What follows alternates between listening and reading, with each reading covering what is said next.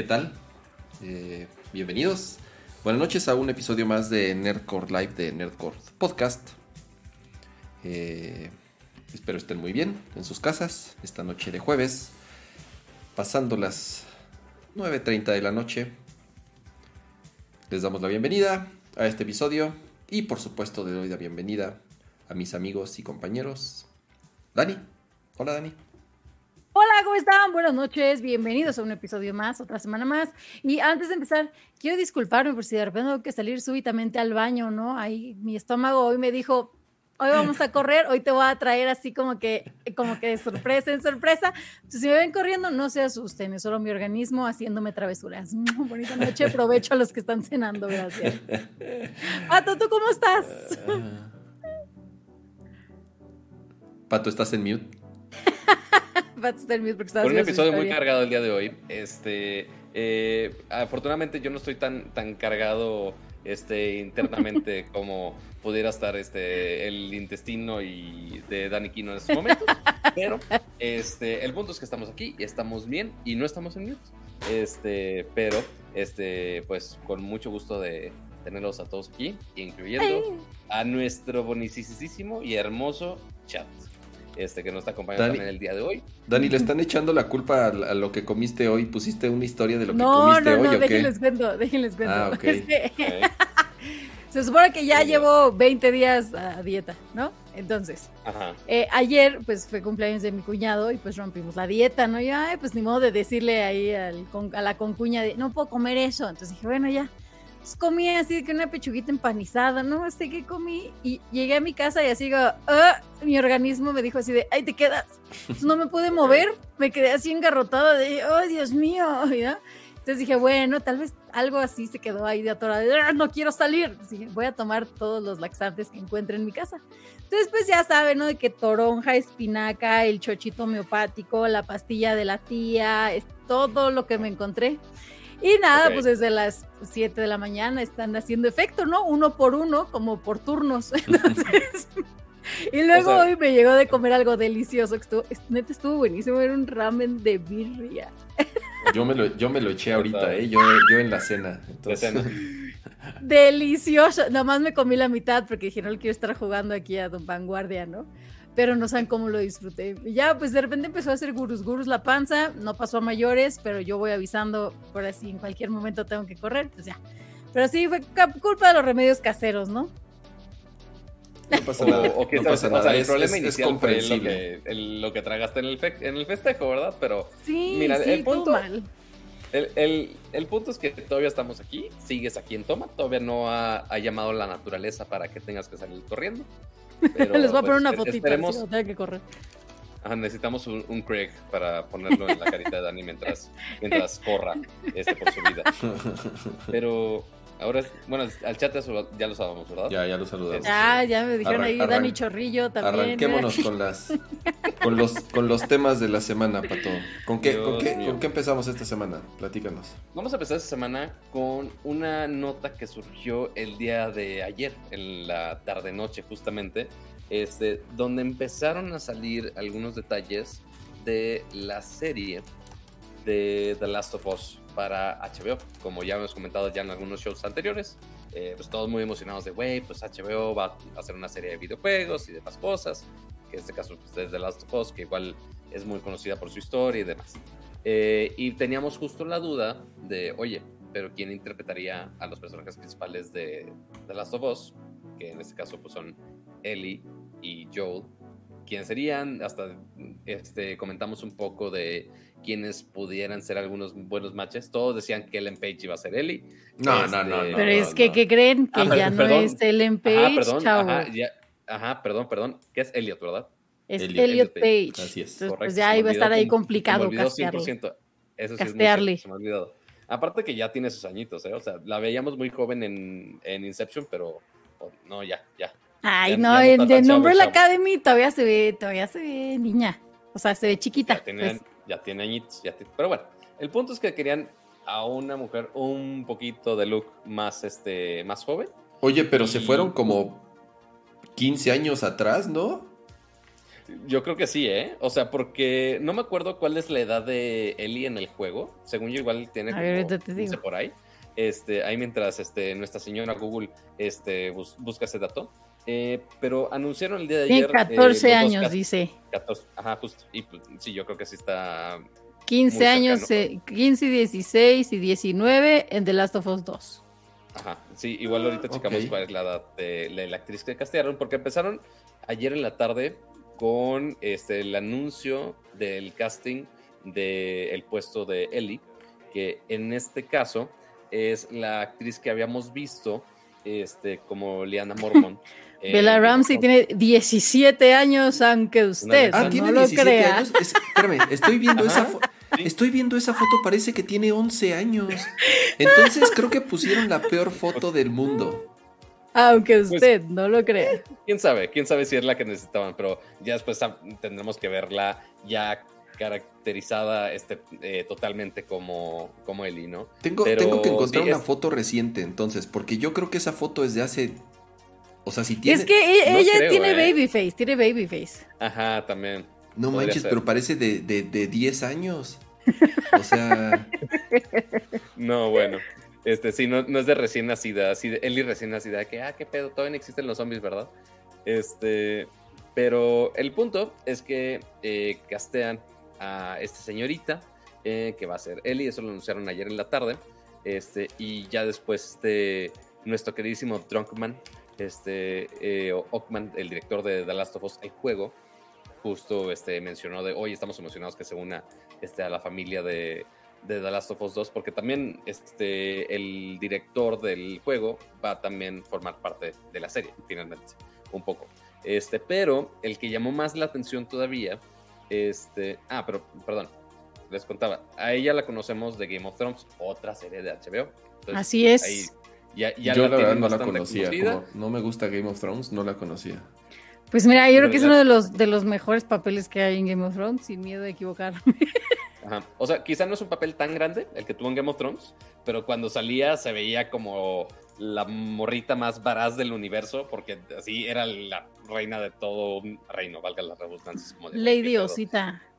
Lady Osita, básicamente.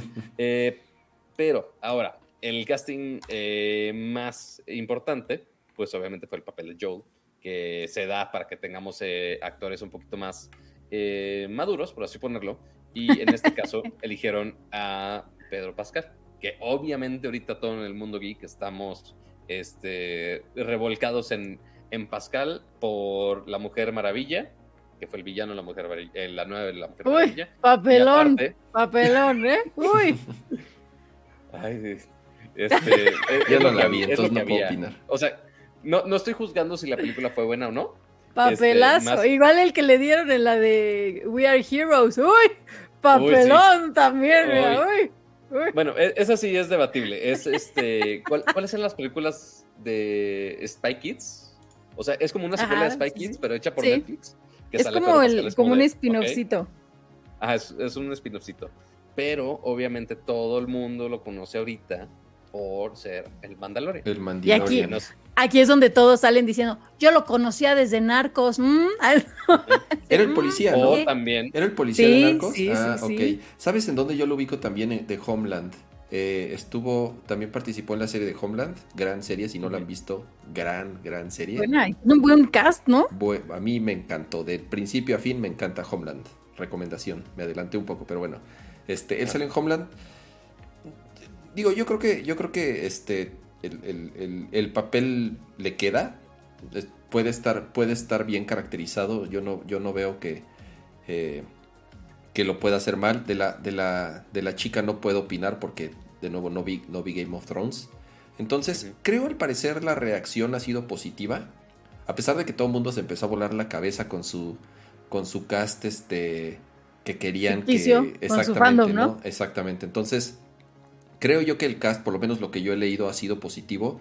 Principalmente por el fandom, creo que de Game of Thrones, ¿no? Por lo menos ella, por un lado, lo que ella hizo con Game of Thrones. Y como dice Pato, ¿no? Eh, eh, Pedro Pascal, pues en, en, en, el Mandalorian, digo, yo no he visto la segunda temporada, no pongan pues, spoilers, por favor. Gran, gran rango actoral también de Pablo en el pues, Mandalorian. Pues, exactamente, sale, sale, con casco sale con casco todo el tiempo, ¿no? Entonces. Eh... O si también quieren otra referencia más o menos reciente, pues también salió en Game of Thrones eh, ya muchas temporadas atrás este, que era el Viper, obviamente, con una de las muertes más trágicas de todo el, toda la serie de Game of Thrones en general. Ya nos spoileaste. no, no, no la vieron, no lo vio como yo. Creo que eso fue temporada ¿Qué temporada fue? A ver si el chat me recuerda. Creo que es la 4, ¿no? Como 3, por ahí, 3 o 4, por ahí. tampoco es como de las. Digo, no es que tenga 16 temporadas como Friends, como para que digas, ay, fue de las primeras.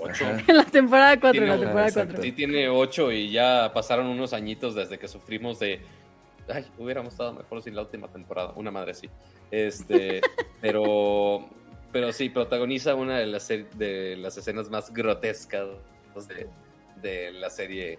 y también protagoniza una de este. las más placenteras, ¿no? Si se me permite ponerlo sobre la mesa. Ya. Ahí sí, mira, un rango actoral amplio, ah, amplio, amplísimo.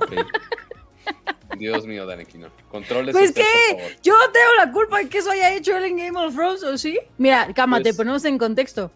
Hay una escena en la que él invita a muchas mamás a muchos papás y ah, todos juegan botellas sin usar la botella. Mira, es, es, serie de HBO, entonces eh, es, es, regla de serie de HBO. Si no hay este desnudos y sexo en todos los capítulos de todas sus series, entonces no es, no es serie de HBO.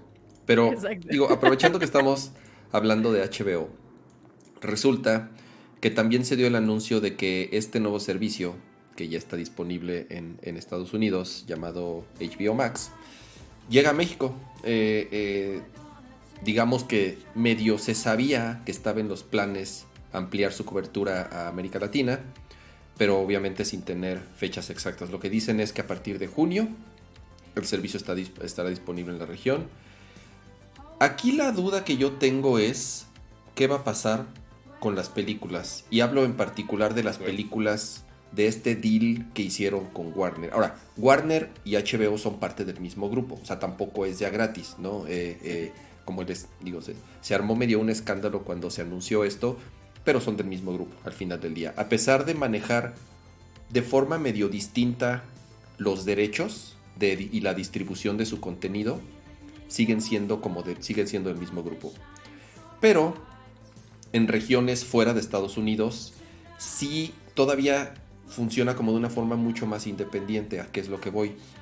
Warner, o las películas de Warner, como se distribuyen en México, los derechos y en América Latina es muy distinto. Recuerden que siempre este tipo de deals y estos tratos son, son muchas veces por regiones. Entonces, uno de los anuncios importantes, o por lo menos algo que hizo que creciera significativamente el número de suscriptores de HBO Max, es cuando anunciaron que iban a estrenar al mismo tiempo todas estas películas de Warner en el cine y en la plataforma.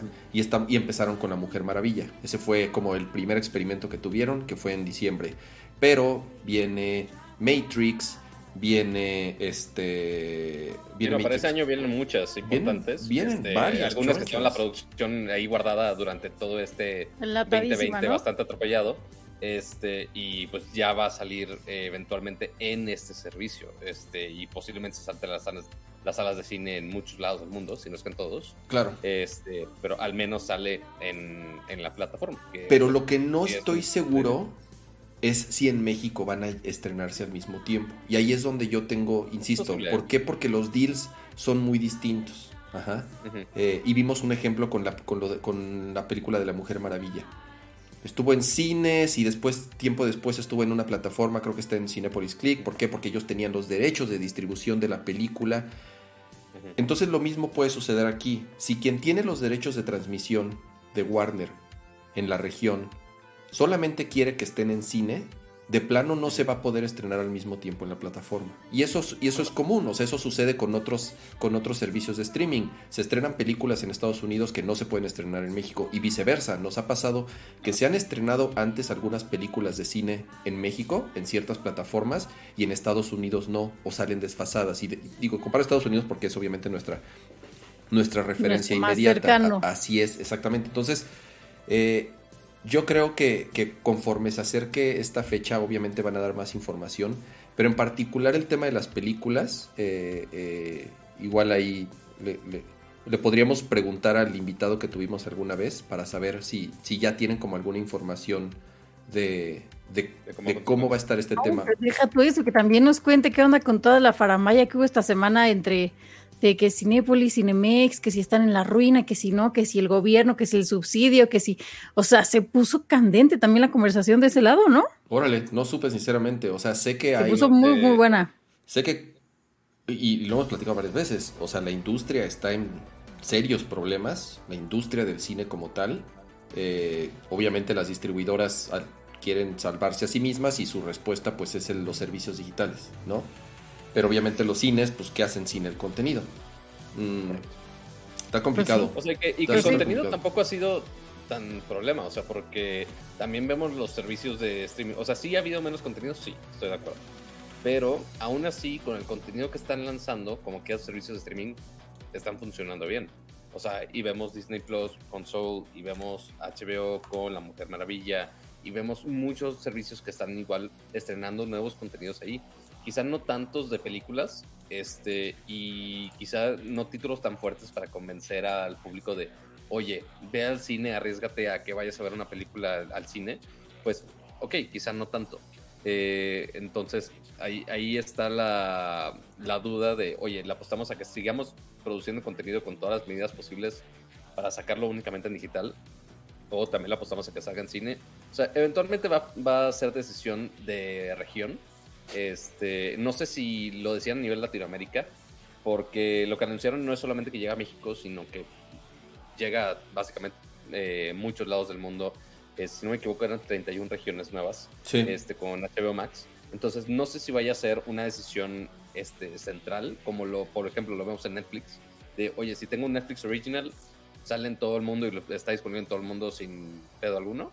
O si va a ser decisión por región de, oye, en esta región ya están los cines, entonces la vamos a poner únicamente en cines, o en esta región este, sigue muy este, dudosa la cosa, entonces lo ponemos en, ambos lados, este, o si se van a ir con ese mismo marketing de, global, o más bien de Estados Unidos, perdón, que dijeron, oye, vamos a poner las películas en ambos, en ambos, en cines y en la plataforma, que eventualmente también es un gancho para atraer más usuarios, ¿no? De, oye, suscríbete y eventualmente ya vas a poder ver las películas que van a salir. Sí, lo, de las películas yo creo que va a ser caso por caso eh, y, verán ahí, obviamente conforme se desarrolle todavía la situación de la pandemia y los cines si van a abrir o no, eh, yo creo que es algo que se va a ir negociando caso por caso conforme el calendario vaya Sí, y región por región. Sí, exacto. O sea, no nada más es el material, no nada más es el estudio, sino es la región en la que se está lanzando, ¿no? Y incluso en México no es lo mismo ahorita el estado de, de la cuarentena o de la pandemia en ciertos estados, ¿no? así es. Entonces, creo que sí, como dice Kama, es algo muy particular, o sea, es como irle ajustando.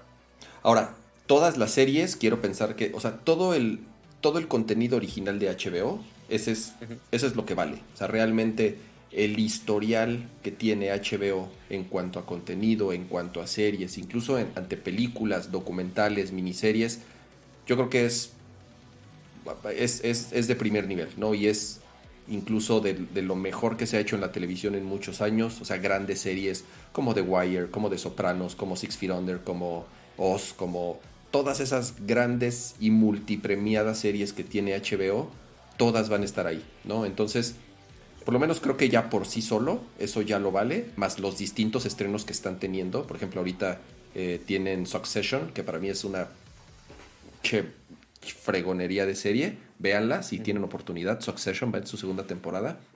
¿También de este, HBO? De, HBO, así es.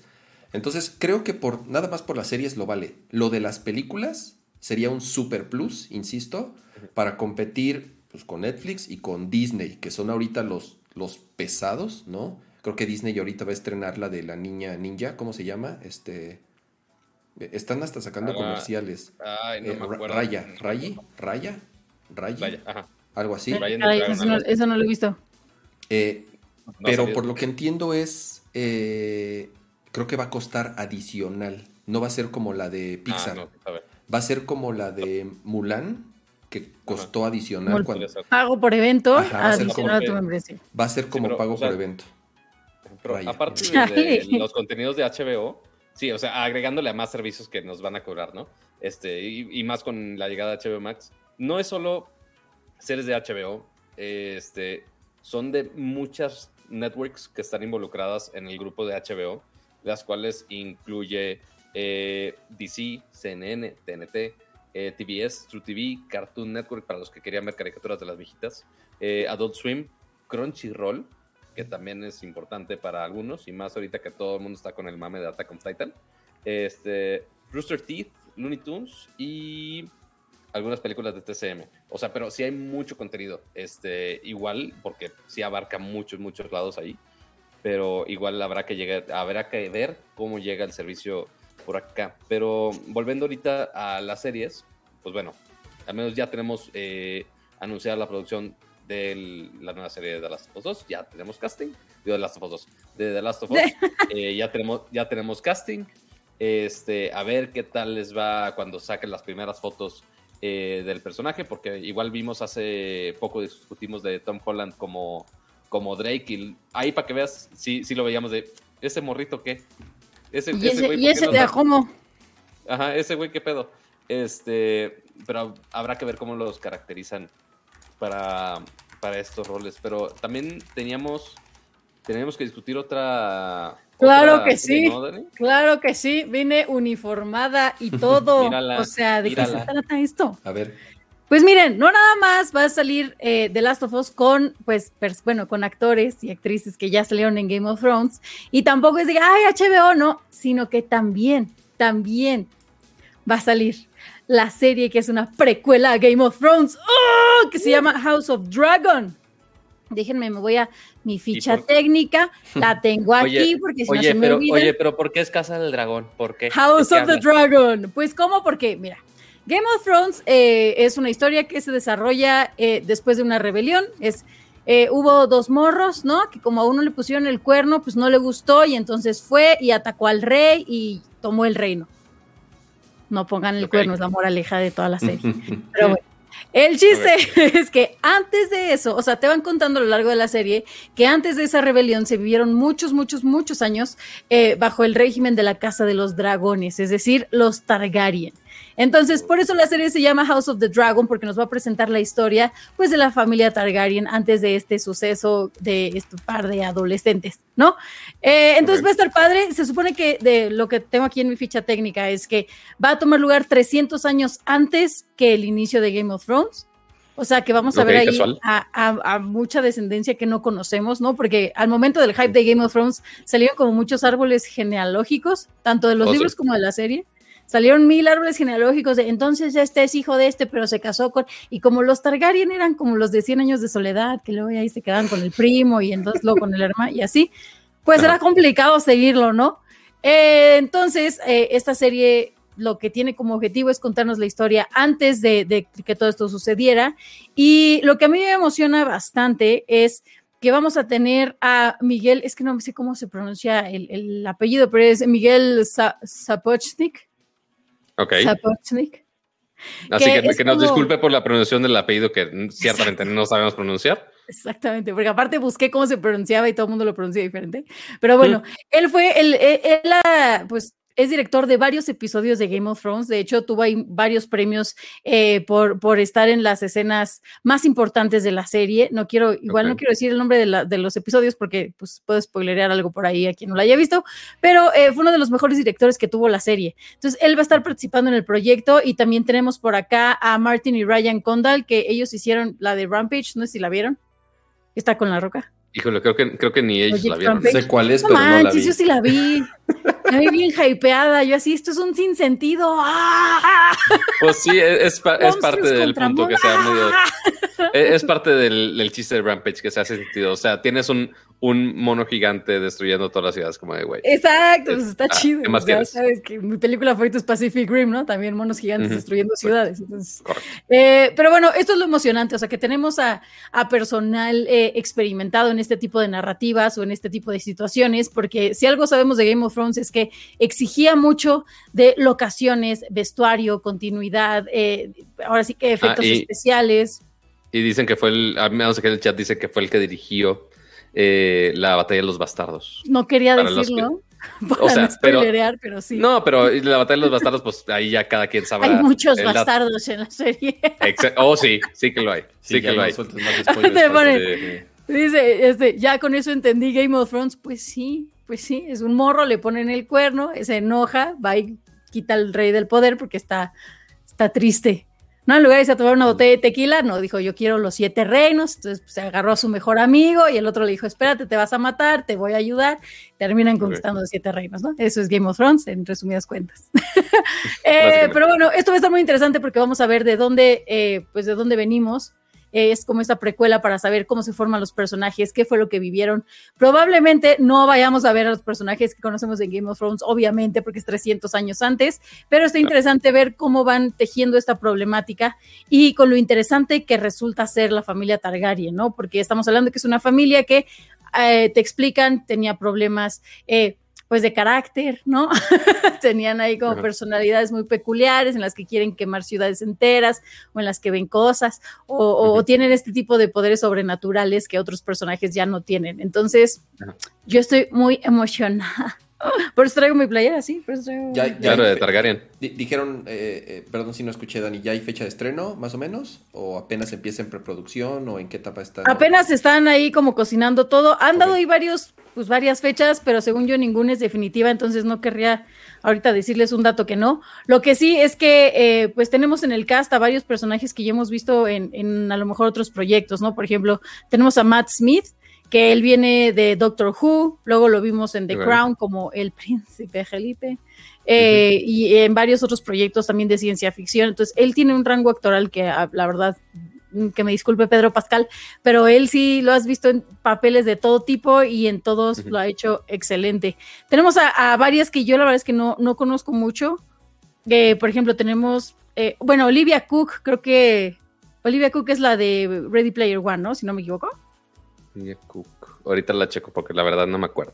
Según yo, ella sale en Ready Player One. Tenemos a Matt Smith. A Matt Smith, ese sí, no, no lo ubico, pero sé que es, pues es reconocido y demás. Pero eso creo que es lo que me gusta, que son actores que para mi gusto no están tan desgastados en proyectos tan grandes o que no los anclas todavía a un personaje y que esta puede ser su oportunidad de ya. Sí, es de Ready. Player One. Sí, ¿verdad? Ajá. Entonces, bueno, pues esa es la como, nota. como es Targaryen, vamos a ver un friego de personajes diciendo que si Mother of Dragons y toda la letanía de los Targaryen.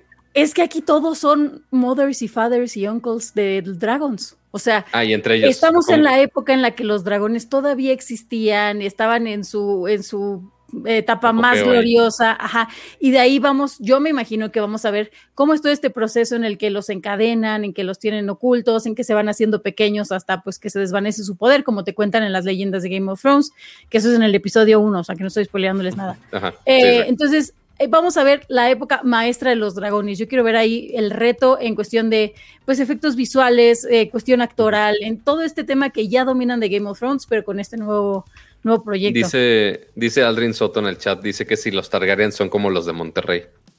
No sé, Patito, tú dime. No, amiguitos. También los No. Lannister, mira, pues qué. Sí, de hecho, todos los de Game of Thrones. Era el pedigrí de antes, pues, Enséñame tu pedigrí, pues, mis, mis papás son primos, ¿no? Dios mío. Oigan, Ay, eh, dime. pues bueno, estas fueron el primer se- eh, segmento de notas más relacionadas como al mundo del espectáculo, pero el espectáculo geek. Creo que son cosas que en general vemos y, y estamos interesados sobre todo esta llegada de nuevos servicios digitales. Y pasando a temas tal vez un poco más serios o importantes, si los podemos llamar así. Una noticia que causó también algo de ruido en la semana es porque de nuevo nuestros queridos y amigables políticos están un poco aburridos. Entonces, eh, como ya ha sucedido en ocasiones anteriores, creen que pueden, o por lo menos su intención es llegar a poner orden en el Internet de qué se puede y de qué no se puede. Ay, pero, Pero- pero, tiene, tiene un trasfondo también. Así es, Dani, así es. Mira, trasfondo. de nuevo, ¿Ah? eh, son de esas cosas en las que eh, de pronto si, si, si no opino tanto es porque no soy nada experto, al contrario, es un tema que a mí medio, medio le doy la vuelta, pero para eso tenemos un experto, a quien damos la bienvenida. Y eh, Dani, preséntanos a Claro que sí, invitado. miren, ya lo han visto conmigo, siempre lo invito a todos lados, es el abogado de cabecera. Tenemos a Salvador Camacho. Chava, ¿cómo estás? Hola, hola, ¿cómo están? Muy bien, ¿ustedes? súper bien. aquí. Muy bien, Gracias. Salvador, por aceptar la, la- la invitación. No, hombre, al contrario, gracias por, por invitarme. Ya, el Chava ya Sí. ve mis mensajes de WhatsApp y así, ya no, por favor. ya. Pues, ¿en cuántos problemas legales te metes, Daniela? Por Dios. Uy, mira, ay, no es cierto, no es cierto. Ya le voy a hacer una, una iguala, le va a salir Claro. Así, ¿cuántas demandas al mes? Oye, sí, ya de, ¿qué pasó? No, pero estamos aquí para platicar un poquito, Chava, que nos des también tu punto de vista de, de experto. Creo que andas ahí como hecho con Ahí, creo. ahí- ahí está encriptado. Ahí, Ahí está. está. Ya, ya lo arreglamos. Ahí está. Es que ya quiere, quiere ocultar su identidad de tantos problemas en los que lo meto. no, eh, eh, Chava, te tenemos aquí para que nos des tu punto de vista de experto sobre lo que está pasando en cuestión de regulación de redes sociales, ¿no? Eh, un poquito del contexto de este tema es, digo, todos vimos a, Trump, ¿no? Trump cómo utilizaba Twitter para, para de pronto hacer statements políticos o declarar guerras nucleares a, a diferentes naciones. Ahora cómo empezó a usar y a movilizar las redes sociales que decía, es que me robaron la elección, entonces movió a toda la gente y, y todo el mundo lo tiraba de loco, de bueno, sí, está haciendo su berrinche, pero Twitter dijo, no, espérate, sí le voy a empezar a poner ahí como pues recaditos, ¿no? De que este tweet puede, puede ser falso. Esto tampoco le gustó a Trump, obviamente tampoco le gustó a nuestro querido y estimado presidente, eh, porque dijo, no, pues si lo censuran a él, me van a censurar a mí. Corte A pasa todo lo de la toma del Capitolio, donde Trump organiza a todos sus seguidores para que vayan, bueno, no para que vayan y hagan destrozos, pero un poco sí. Eh, y después de todo este acto violento y demás, pues ahora sí que todas las naciones empiezan a organizarse para ver este tipo de regulaciones en redes sociales, ¿no? ¿Quién tiene la culpa? La plataforma, los usuarios, el gobierno, y eso recae ya en nuestro país con estas propuestas que se están generando eh, eh, sobre cómo se pueden regular las redes sociales en México. Es decir, eh, si por un lado traen el discurso de, no, pues es para que no nos bloqueen así como así, porque es, la libertad de expresión, pero por el otro es, pues nos podrían estar controlando incluso a nosotros mismos, ¿no? Entonces, Chava, cuéntanos un poquito cuál es la propuesta que traen, eh, cuáles son como estos puntos importantes a, a poner atención.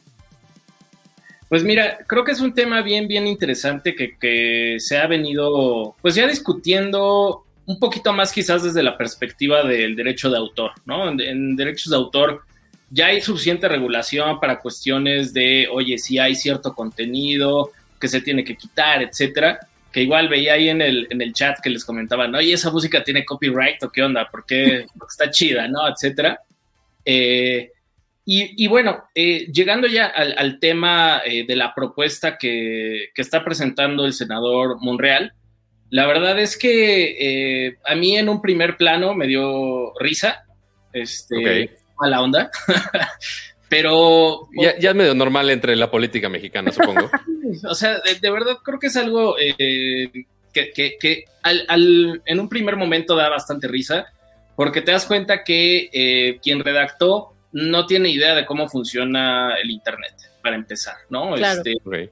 Hace ciertas aseveraciones y hace ciertas limitaciones que dices, wow, wow, wow, espérame, eh, esto no funciona de esta manera.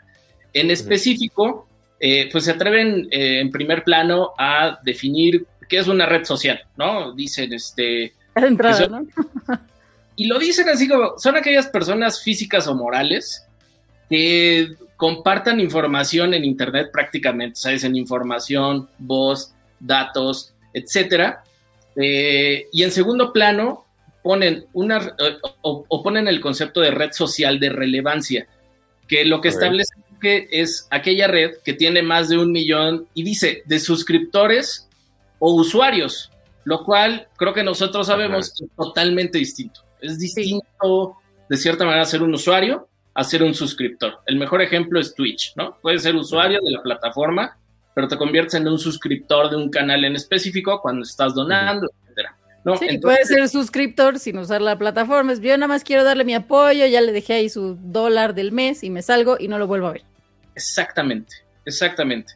Entonces, eh, en primer lugar es esa cuestión, ¿no? De, de, oye, creo que no entienden bien cómo funciona Internet. Y lo que dicen, es una red social de, re de relevancia aquella que tiene más de un millón de usuarios. Entonces también empezamos como un tema de, ok, primero me estás diciendo que una persona física o moral y dice que preste servicios de redes sociales. Entonces, de nueva cuenta es como servicios de redes sociales, ¿a qué te refieres en realidad? ¿No? O sea, una red social como tal no te da un servicio, sino que es un canal de comunicación y a quien sí le presta un servicio es a los canales este, de publicidad, etcétera. Posteriormente, eh, eh, la, risa como que se va desvaneciendo y empezamos con ya una risa más nerviosa y preocupante de decir, ok, todo esto, ok, eh, una red social que rebase el millón de usuarios, pero no te dice el millón de usuarios en dónde. Estamos hablando de México, estamos hablando a nivel mundial, que rebase el millón de usuarios en Latinoamérica. ¿A, qué te refieres? ¿no? Otra cuestión errónea y de falta de técnica legislativa que de nueva cuenta está mal. Pero ahí empieza ya como también la parte eh, muy, muy peligrosa desde mi perspectiva, en la cual eh, a grandes rasgos se menciona que quienes quieran prestar estos servicios de redes sociales y que caigan en ese supuesto de ser una red social de relevancia, es decir, de estas que tienen más de un millón de usuarios, deben de pedir un permiso al Instituto Federal de Telecomunicaciones para prestar el servicio de redes sociales. Ay, no, no, no, no. No, no, es que no. o sea, de verdad, la primera es carcajada, ¿no? Así estilo Jordan cuando está viendo este, el GIF este de Jordan. Y luego es como, oye, espérame, me estás diciendo que la gente de Facebook va a tener que presentar su solicitud ante el IFT para, oiga, vengo para prestar servicios, porque además el término es prestar servicios, o sea, what the fuck. Exactamente, o sea, prestar servicios de redes sociales. y es como... Aparte al IFT, o sea, el IFT está a siglos de enterarse lo que está pasando hoy en día. O sea, el IFT sigue viendo, ay, sí, Telmex, a ver, espérame. O sea, ¿por qué? ¿Por qué el IFT? No, no. No me cabe en la cabeza. Ahí también viene una cuestión muy interesante porque si nos vamos un poquito atrás en el tiempo y ni siquiera tanto, unos meses, eh, el presidente decía que, pues, a grandes rasgos, que el IFT debía desaparecer. Y es como, oye, y ahora le empiezas a dar facultades en cuanto a, y entonces tú vas a dar las autorizaciones para que redes sociales presten el servicio de redes sociales. Entonces empezamos a entrar en una digamos, dicotomía o en una cuestión sin sentido de primero quieres desaparecer la entidad y luego le das esos superpoderes. Claro, claro. Tú vas a Así no, no la tenía haciendo nada, pero ah, mira, ya sé qué le puedo poner a hacer, que se ponga a inventarse esas reglas de redes sociales que nada que ver. sí, que se ponga con Sansón las patadas con compañías internacionales que son de las más poderosas del mundo. Exacto. A ver, y, la pregunta es, este, este tipo de iniciativas sobre todo cuando se enfocan en, Internet y en que, insisto, creen que saben cómo funciona el Internet y creen que eh, tienen el conocimiento de, que pueden regularlo y que no, y que está bien y que está mal. No es la primera vez que sucede en México y a lo que voy es, lo intentaron hacer con, eh, en algún momento, ¿te acuerdas? Con la famosa ley que quería regular a los prestadores de servicio de, de, de este, de, Internet, tal cual. Obviamente le echaron para atrás. No es la primera vez que escuchamos esto, pero comúnmente y de verdad empieza siendo como la iniciativa de un, o sea, de un, de un güey, o sea, de un, de un, este, tal cual, o sea, que casi, casi, eh, como que quiere levantar la mano y decir, miren, miren, sí estoy haciendo mi trabajo. Y realmente de pronto creo que y le damos importancia, ¿por qué? Porque afecta directamente a cosas que nos interesan, ¿no? En este caso, un servicio de Internet, una red social. Pero de pronto no, parece, no parecería ser que, que, se le da demasiada importancia a algo que de verdad no camina. O sea, y que ni siquiera, o sea, que ni siquiera se convierte en una propuesta de ley y ni siquiera se, se, llega como a los niveles que tiene que llegar. Es que ese es el punto, que él puso como, como rango, y, que Chava me corrija si me equivoco, él organizó a todos los organismos eh, y a todas las personas que, que, les compete esta decisión, a que en tres semanas deben de tener una propuesta de regulación de redes para que ya sea una, una iniciativa y entonces ya empiece el proceso. O sea, está alterando a todo mundo. Él ni siquiera sabe bien ni por dónde, ni cómo, ni cuándo, pero ya les dijo, pues yo no sé, pero en tres semanas me traen su proyecto final porque ya lo tenemos que hacer. Y entonces todas las organizaciones están así, ¿de qué me hablas? O sea, puso a investigar también a diferentes institutos a nivel internacional para ver cómo regulan las redes sociales en otros países. O sea, yo quiero que de repente lleguen, pues en China las clausuraron todas, tienen solo una que, que pues se llama WeChat y lleguemos a México. Y gobierno.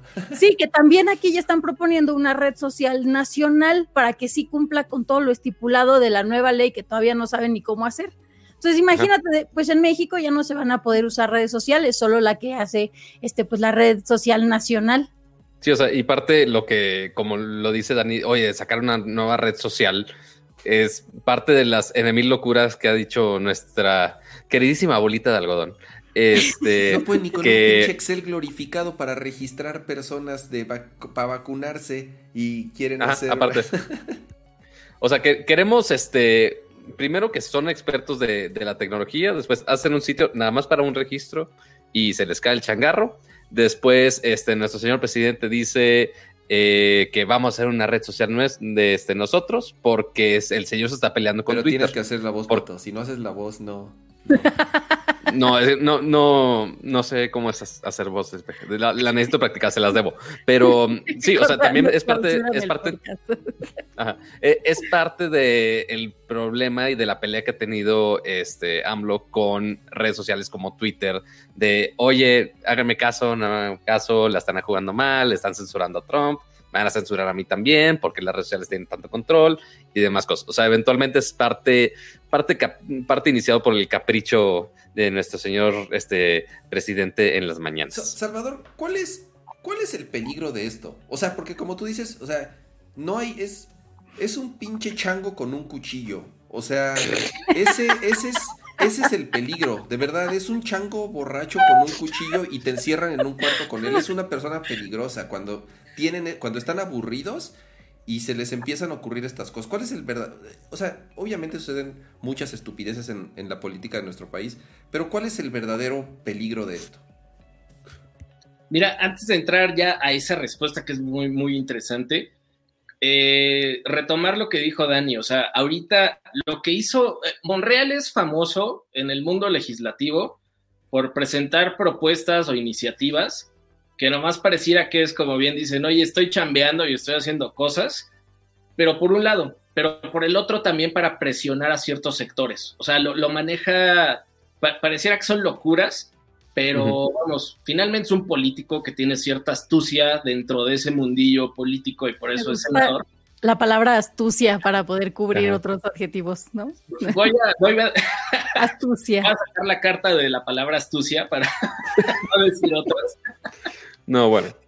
Pero finalmente, eh, o sea, también él presentó esta propuesta que buscaba eh, limitar las tasas de interés a los bancos y que dijeron, oye, no puedes este, eh, pedirle más interés a las personas. Y se echó para atrás. O sea, finalmente fue un tema de, oye, vamos a platicarlo, vamos a estar ahí, no sé qué. Y te presiono. Entonces, pues ya yo, yo hice mi chamba, no se aprobó la iniciativa, pero yo estoy trabajando por el bienestar de las ciudadanas y de los ciudadanos, ¿no?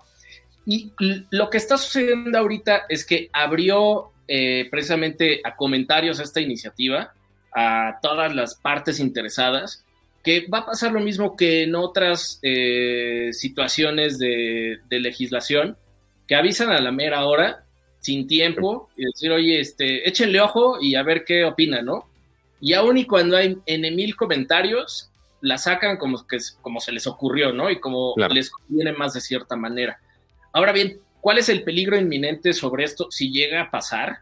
Número uno, esta parte de que la red social le tenga que pedir permiso al IFT para tener la autorización de prestar el servicio de redes sociales, lo cual técnicamente hablando y legalmente hablando es una censura previa, lo cual es están coartando la libertad de expresión. O sea, en su afán de proteger la libertad de expresión. exactamente. Ahí se aplica. Te la están limitando. Ah, eh, Número. Eh, así es. Y ahí se aplica, y perdón que te interrumpí, el, el famoso tema de la libertad de expresión. Porque la gente lo voltea y dice, ah, me están censurando. No, aquí sí es cuando el gobierno es el que directamente evita que te expreses, esa sí es, eso sí es atentar contra la libertad de expresión. Y el único que puede atentar contra eso es el gobierno. Y aquí lo está haciendo. Efectivamente, efectivamente. O sea, es el mejor ejemplo de decir, oye, a ver, para que todo se exprese, primero yo tengo que dar autorización de que se expresen por esa red social, lo cual es una locura, ¿no? Y también otro de los riesgos que están ahí es, y es un tema más operativo y que de verdad no es mala onda al IFT, pero que no van a tener la capacidad operativa para lo siguiente. La, reforma o lo que establecen estos, eh, esta, esta reforma que se quiere hacer a la Ley Federal de Telecomunicaciones es que el IFT debe de tener un área especializada para resolver las controversias que se puedan derivar de cuando te bloqueen una cuenta. Vamos a hacer el ejemplo de que yo subo un memazo, pero pues tiene cierto tinte ahí medio fuerte, entonces Facebook me lo baja. Yo ahí lo que puedo hacer, así como viene las reformas, es ir al IFT a quejarme y decir, oye, están atentando contra mi libertad de expresión. Entonces de ahí se inicia un procedimiento, el cual el IFT le dice a, la red social que, oye, ¿por qué lo, este, por qué quitaste el contenido? Y si explican y todo, y aún así el, el IFT dice, es que sabes qué, ese momazo, aunque sí estuvo fuerte, sigue estando dentro del rango de la libertad de expresión. Todo eso tiene que pasar en un periodo, así como lo establece las reformas, en un periodo de 24 horas.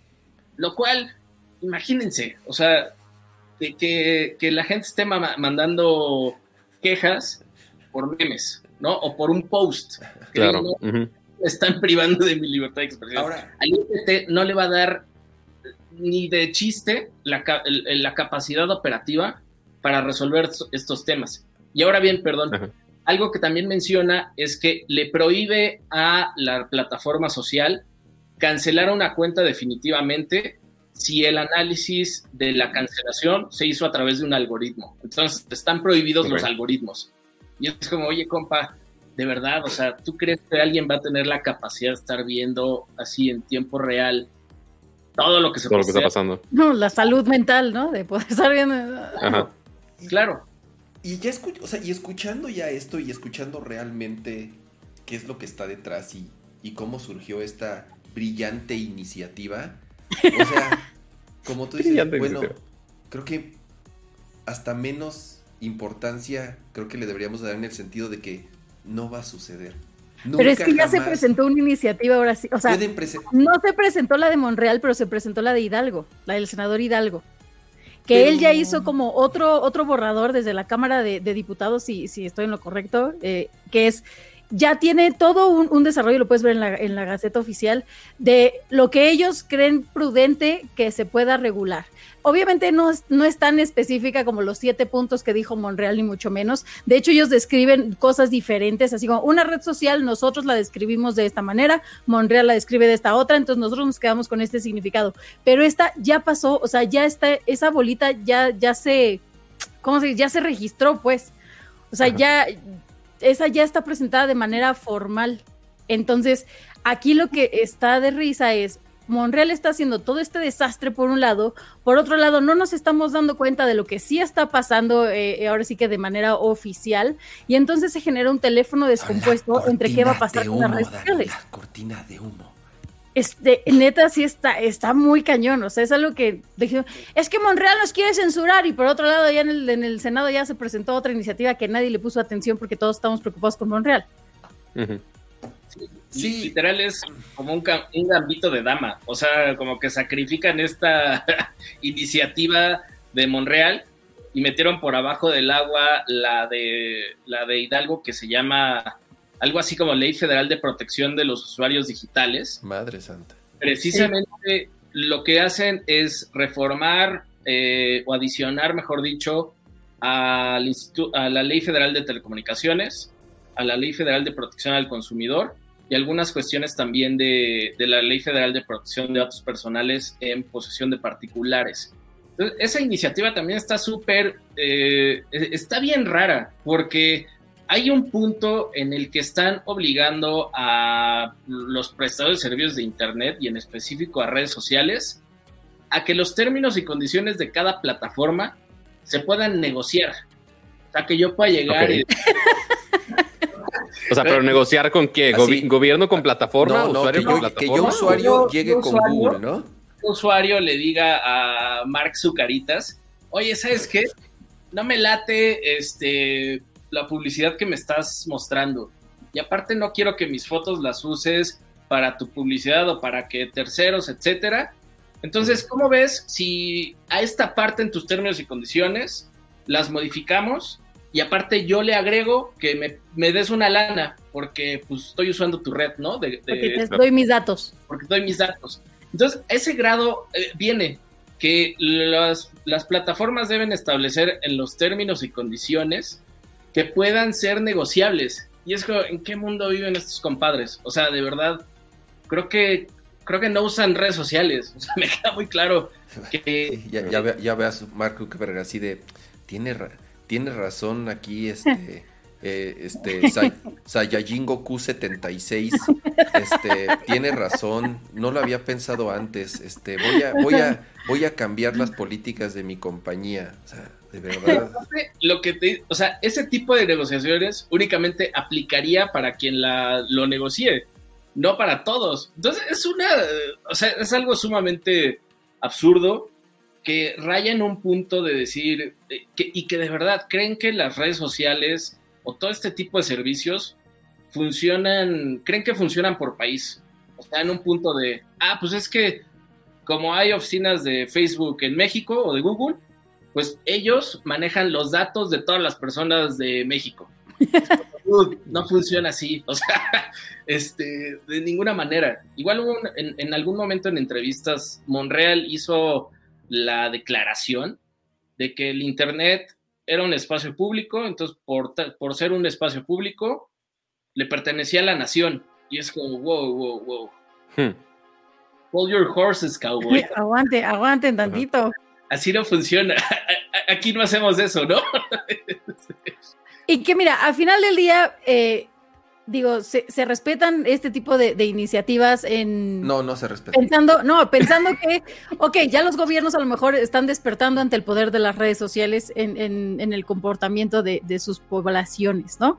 Pero ahora, no es, yo lo que veo de este lado es, pues a lo mejor la opción óptima no es regularlas en mi país, sino vamos a hacer eh, un, conglomerado de diferentes países o con diferentes líderes eh, pues expertos en el tema de diferentes países para ver entre todo el mundo a, qué se puede llegar eh, entre, que los, entre lo que sí es aceptable en una red social y lo que no, para que ya sea algo homologado, ¿no? Y que no sea como, es que en México no, es que aquí sí, es que entonces, o sea, sino que ya sea un consenso universal, porque no es un problema que nada más esté pasando en México o que vaya a pasar en México o que esté exclusivo en Estados Unidos, ¿no? También tenemos eh, problemas, eh, estaba leyendo, ¿no? Un caso de, Italia, de una niña de 10 años que falleció porque estaba haciendo un challenge de TikTok. Y entonces ahora eh, Italia y TikTok están viendo cómo le hacen para regular los contenidos y demás, bueno, pues podrían trabajarlo de fondo y no únicamente que Italia dijera, pues entonces bloqueamos TikTok para que nadie lo use. No, son temas muy específicos y son contextos distintos en cada país, pero creo que tienen puntos en común que se pueden trabajar.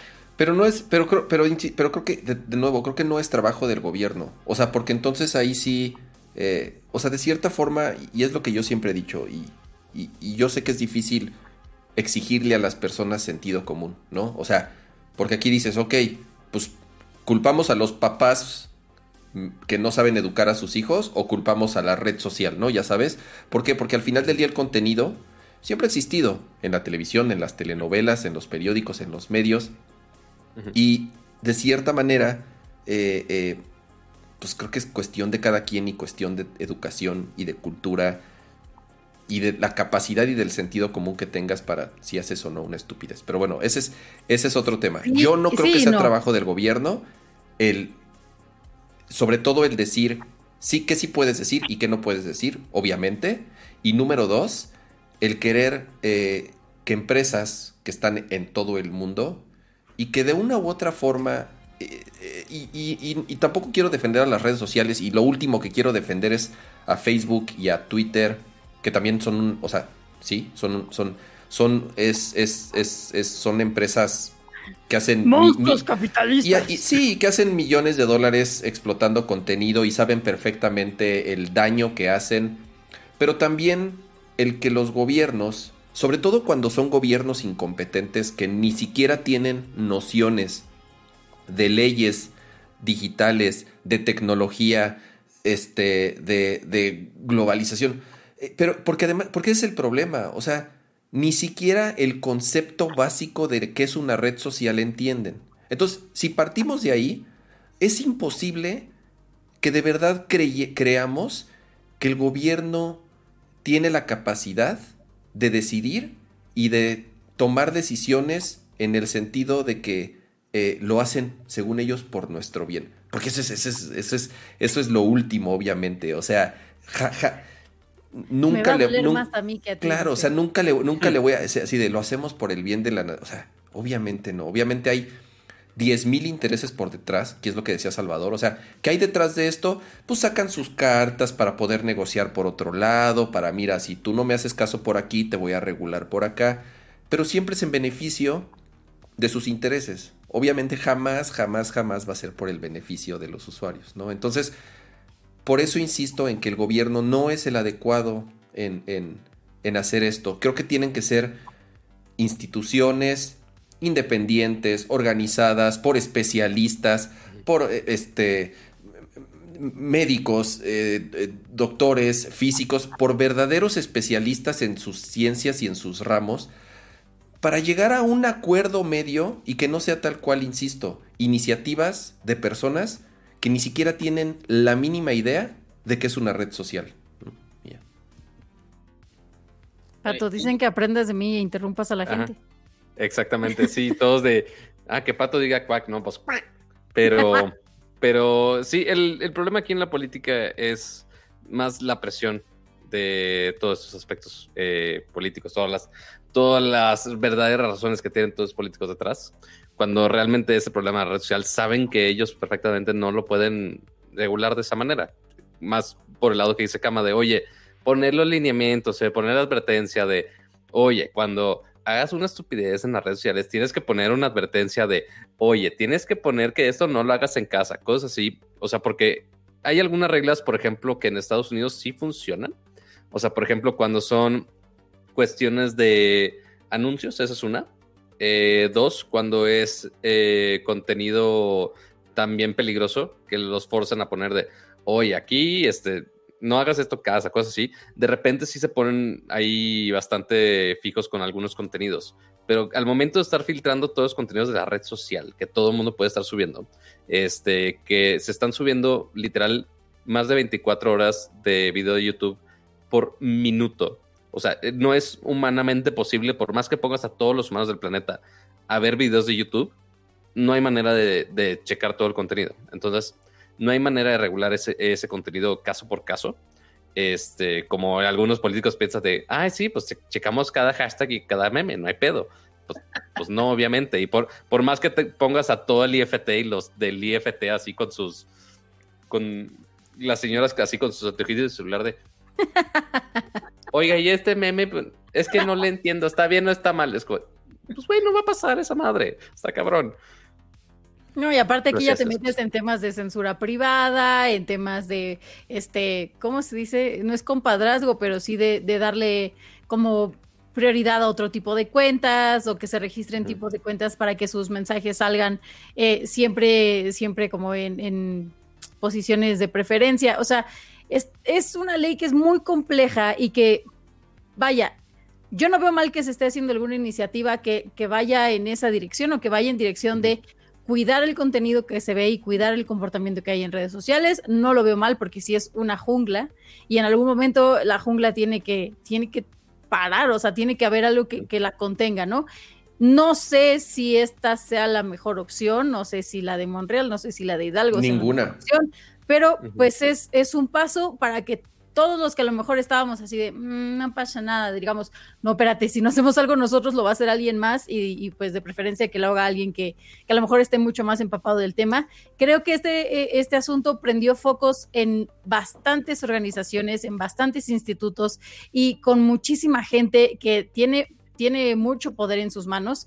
Entonces, yo espero que de esto salga algo tres mil veces mejor, que no sea algo hecho con las patas, como decía Chava, pero que sí ayude a, cuidar a lo mejor los temas que siempre les digo y que siempre, que siempre ando de redundante, como la trata de blancas, la pornografía infantil, la violencia en todos sus sentidos, el tráfico de drogas, el tráfico de órganos, como este tipo de cosas ilícitas que hoy por hoy pasan completamente inadvertidas aquí en México o en otros es países. como le, como le decimos a los de tránsito que están poniendo la araña cuando están robando un banco al lado, o sea, una madre así. Exactamente, este, creo que hay temas mucho más relevantes que tenemos que ver, que pues es que le bloquearon su cuenta, pues sí, porque se está matando animales, ¿no? O sea, obviamente, y eso lo lee el algoritmo, entonces o sea, creo que hay temas más grandes para, para, para ver que lo que estamos, de, o sea, que el hecho de que el presidente no quiera que le bloqueen su cuenta, ¿no? Y, justo hablando de temas más grandes, recordemos que esta gente que está proponiendo estas leyes, estas iniciativas, recordemos que es la misma gente que está intentando asesinar al osito bimbo. Y el osito bimbo está dando patadas de, ay, sí, voy a aparecer de una manera así, haciendo un loophole gigantesco para poder aparecer. Son unos genios, o sea, pero, pero, pero, a ver, pero no es que sean genios. hay, memazos. Ahí es un ejemplo muy claro, a lo mejor es muy burdo, pero es un ejemplo muy claro de que sus leyes e iniciativas están hechas al vapor, que dejan tantas áreas grises, dejan tantos huecos. Entonces, pues, ¿qué hizo el pinchocito? Ah, no me. Ustedes dijeron que no puedo salir en la bolsa, pero nunca dijeron que no puedo salir impreso en el pinche pan, o que no puedo salir en otros productos, o que no puedo salir en todos lados. Ustedes nada más dijeron en mi bolsa, ¿no? Insisto, porque pero iniciativas que posiblemente suenan estúpidas en, el momento, seguramente cuando este, hicieron la propuesta de esta ley de, ah, vamos a quitar las mascotas de, todo, este, o sea, ya hasta mi peluche del, del conejo de todos ya está descontinuado porque ya no existe. Este, pero este, al inicio suena como una estupidez, pero pues sí se puede hacer realidad si realmente nos estamos echando el ojo a todo esto. Pero Salvador, ya, hablamos de todo este caos. Ya hablamos mucho, este, eh, eh, Gracias de verdad por, por aceptar la, invitación. ¿Con qué nos vamos? ¿Qué nos, qué nos dejas? Eh, ¿Tú qué crees que va a pasar tal cual? Y, qué podemos hacer? Porque siempre, siempre digo, cuando tenemos invitados, lo que, sobre todo en estos temas tan especializados, es qué podemos hacer como tristes ciudadanos que tal vez podamos tener, y sobre todo, por ejemplo, nosotros, nos consideramos un espacio en donde podemos llegar a muchos o pocos usuarios, pero de cierta manera creo que podemos hacer nosotros en estos espacios algo para, para digo, por lo menos levantar la voz. ¿Qué, qué, podemos hacer nosotros? Pues miren, yo creo que ahí lo más, lo más importante sí es, eh, creo que este tipo de espacios ayuda muchísimo a la conversación, porque también generalmente lo que sucede es que se quedan en los mismos círculos de discusión y de ahí nunca salen. Y yo he visto muchas iniciativas así que, pues nos las pasamos discutiendo, por ejemplo, entre abogadas y abogados, y es como, pues sí, ya llegamos a un punto, pero ¿quién nos escuchó? No, pues nomás nosotros, y quizás fuimos o tuvimos la oportunidad de hablarlo en el Senado o en la Cámara de Diputados. Pero realmente lo que hemos visto a lo largo del tiempo es que cuando hay este tipo de iniciativas así tan mal hechas, como dices, al vapor, que al final de cuentas perjudican más de lo que benefician, creo que el tema de precisamente el aprovechamiento de uso de redes sociales para quejarse es una herramienta fundamental, es algo que funciona muchísimo, que pasó en su momento con leyes como la de Sopa y Pipa, que se tiraron y se tumbaron desde el mismo espacio, este, eh, va a sonar muy boomer, pero desde el mismo espacio cibernético, ¿no? desde el mismo entorno digital, la gente, y no solo la gente, los usuarios, sino las mismas empresas que tenían o que nacieron de, este entorno, fueron las que se opusieron y fueron las que lograron ese tipo de situaciones, ¿no? De, oponerse y decir, oye, esto está mal, ¿por qué no nos consultaron? No tengan pena si no saben cómo funciona Internet, no tengan pena si no saben cómo funciona el envío de correos electrónicos. Pregunten. Eso es algo que también en, a nivel legislativo en México y en Latinoamérica pasa mucho que jamás consultan a quienes tienen el conocimiento técnico en ciertos aspectos y terminan haciendo leyes que ellos, oye, espérame, esto no tiene sentido, no va a funcionar ni de manera operativa ni, ni técnica. Entonces creo que, eh, eh, y finalmente, pues sí, también tenemos la responsabilidad y el poder como ciudadanas y ciudadanos de decirles, oigan, no, mamen, hagan bien las cosas. O sea, eh, redacten bien, tómense el tiempo que se requiera, no lo hagan al vapor, porque esto, e, esta iniciativa se hizo en menos de una semana. O sea, en, menos de una semana anunció que iba a, presentar una iniciativa. Eso fue por ahí de un miércoles. Y el lunes ya estaba este, publicando la iniciativa para comentarios. Pero, ¿qué onda? O sea, es de verdad, eh, es irrisorio, es algo preocupante también, pero creo que sí tenemos la responsabilidad como, como usuarios y como ciudadanos y ciudadanas de decir, oigan, y de quejarnos. O sea, creo que en México la gente no se queja y eso genera situaciones muy difíciles. Somos muy apáticos. Pues en qué parte de México vives? Ah, eh, no, no, no es en serio. O sea, a lo que voy es, en general, creo que eh, es un sentimiento ya de apatía lo que vive la población en general, el decir, mi, o sea, mi opinión en general, pues no, no, no tiene peso. Y, no, y no nada más hablo de política, es, es, como un tema social de, a nivel de territorial latinoamericano, podríamos decirlo, pero eh, creo que, creo que eh, eh, me quedo con lo que dices, Salvador, de, de que podemos hacer algo al respecto, por lo menos aprovechar estos espacios, aprovechar nuestras redes sociales, aprovechar el, el, ruido, el mucho o poco que podamos hacer, porque si no lo hacemos, pues obviamente nadie, nadie va a seguir el, el ejemplo, ¿no? Eh, Chava, ¿cómo te puede seguir la gente? ¿Tienes cuenta de Twitter? Eh, ¿Tienes alguna red social? ¿Algún sitio? ¿Qué, les dejamos aquí a, los usuarios? Genial. En Twitter estoy como arroba ssh-ip. A ver, lo voy a, lo voy a, lo voy a escribir aquí. Arroba ssh. ssh. Guión bajo. Ajá. IP. IP, ok estoy más activo últimamente es en Instagram y ahí me encuentran como la ley de la música. Ah. Y la ley de la música. Sale más fácil. En Instagram. En Instagram, la ley de la música. A ver, ahí está, eh, espero haberlo escrito bien, arroba ISCH-IP y la ley de la música en Instagram, ¿va? Sí, yo creo que mejor que se queden con el de Instagram. Ya ahí si hay dudas, es donde estoy más activo, donde igual subo, ah, generalmente subo consejos para artistas independientes, streamers, gamers, que van empezando como en toda esta onda. Buenísimo. Mira, entonces, para que nos escucharon, si el tema de las leyes y algo igual más o menos no le, no le prende tanto, puede encontrar un montón de cosas distintas en, en, en tus redes sociales también súper interesantes. De nuevo, Salvador, de verdad, Muchísimas gracias por aceptar la invitación, por, por, darnos estos minutos. Eh, y, siempre están las puertas y los micrófonos abiertos para cuando quieras regresar, ¿va? No, hombre, mil gracias a ustedes por la invitación y pues seguimos en contacto, porque va a haber creo que muchas iniciativas así. Ya no, por favor. Y, mira, ojalá y no, pero si sucede, eh, eh, ojalá aceptes la invitación de nuevo, ¿va? Venga, mil gracias. Cuídate, Salvador. Gracias a ti. Cuídate, gracias. Chao. Dani, te hablan en el chat, Dani. Te hablan en el chat. Ay, en el chat, el chat, el chat. En el chat. Y, hablando del, chat, Cama, nos falta un logo en el stream. Nos falta, ¿nos falta detalle. Nos falta un logo en el stream. Pequeño detalle. Y eso es cambiar todo el proyecto, según yo, y me vas a mandar la choya. Eso es. Sí, ¿no? Déjame, déjame ver.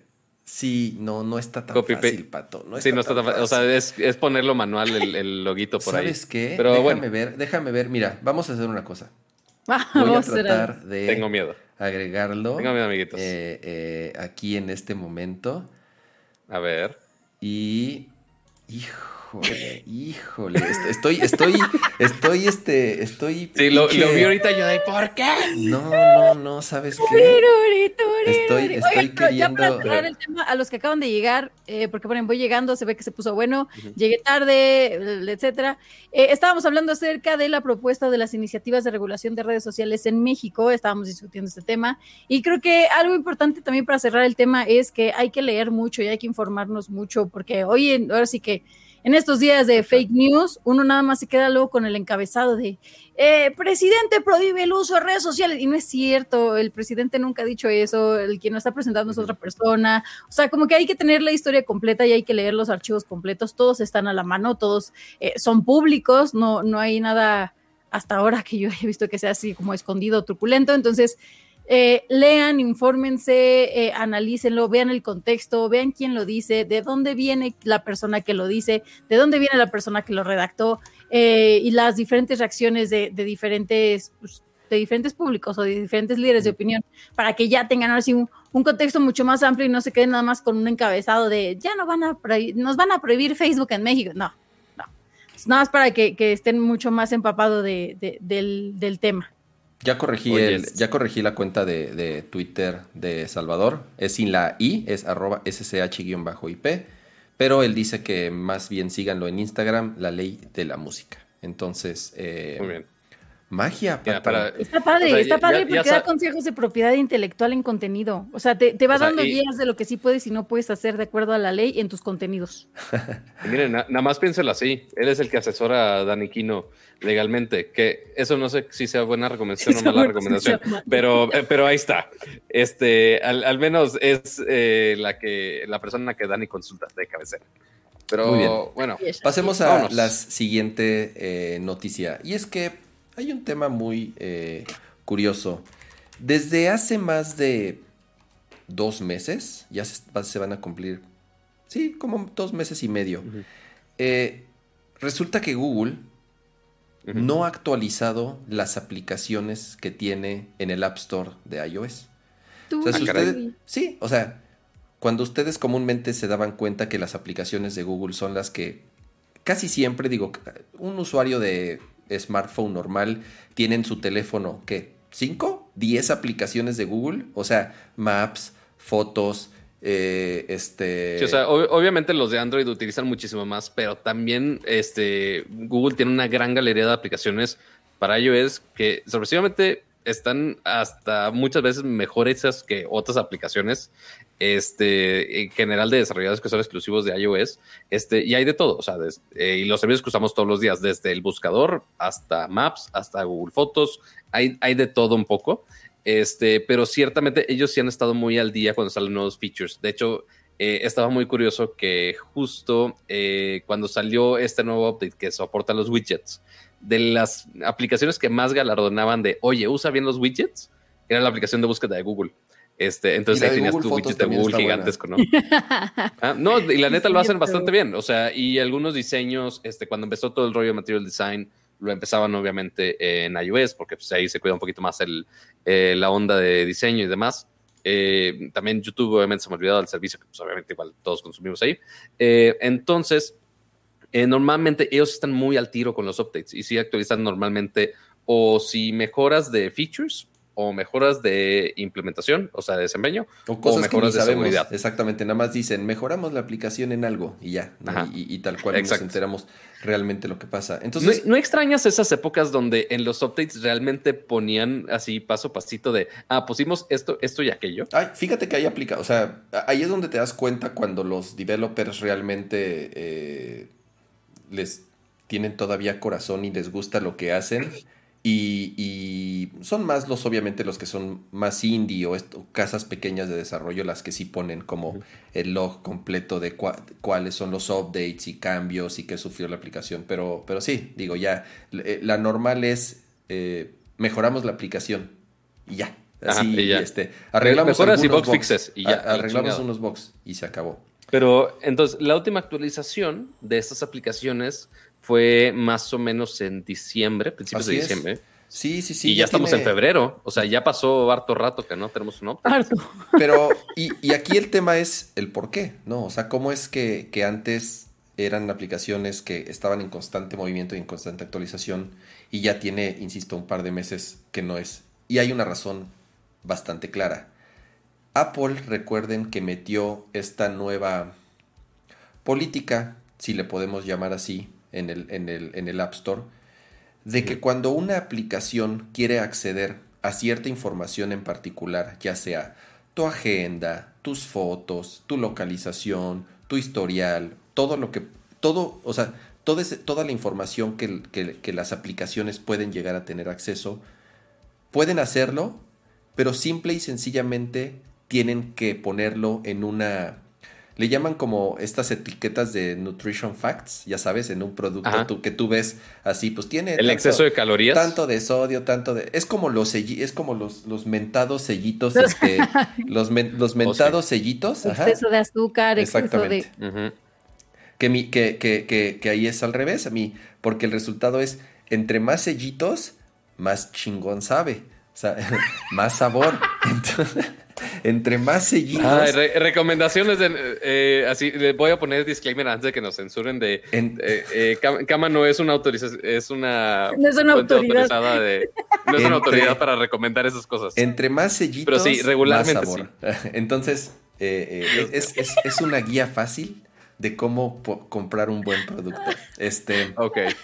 Resulta que ahora las aplicaciones en el App Store tienen que tener sellitos, tal cual, de esta aplicación te va a pedir acceso a tus fotos, te va a pedir acceso a tus contactos, bla, bla, bla, bla, bla.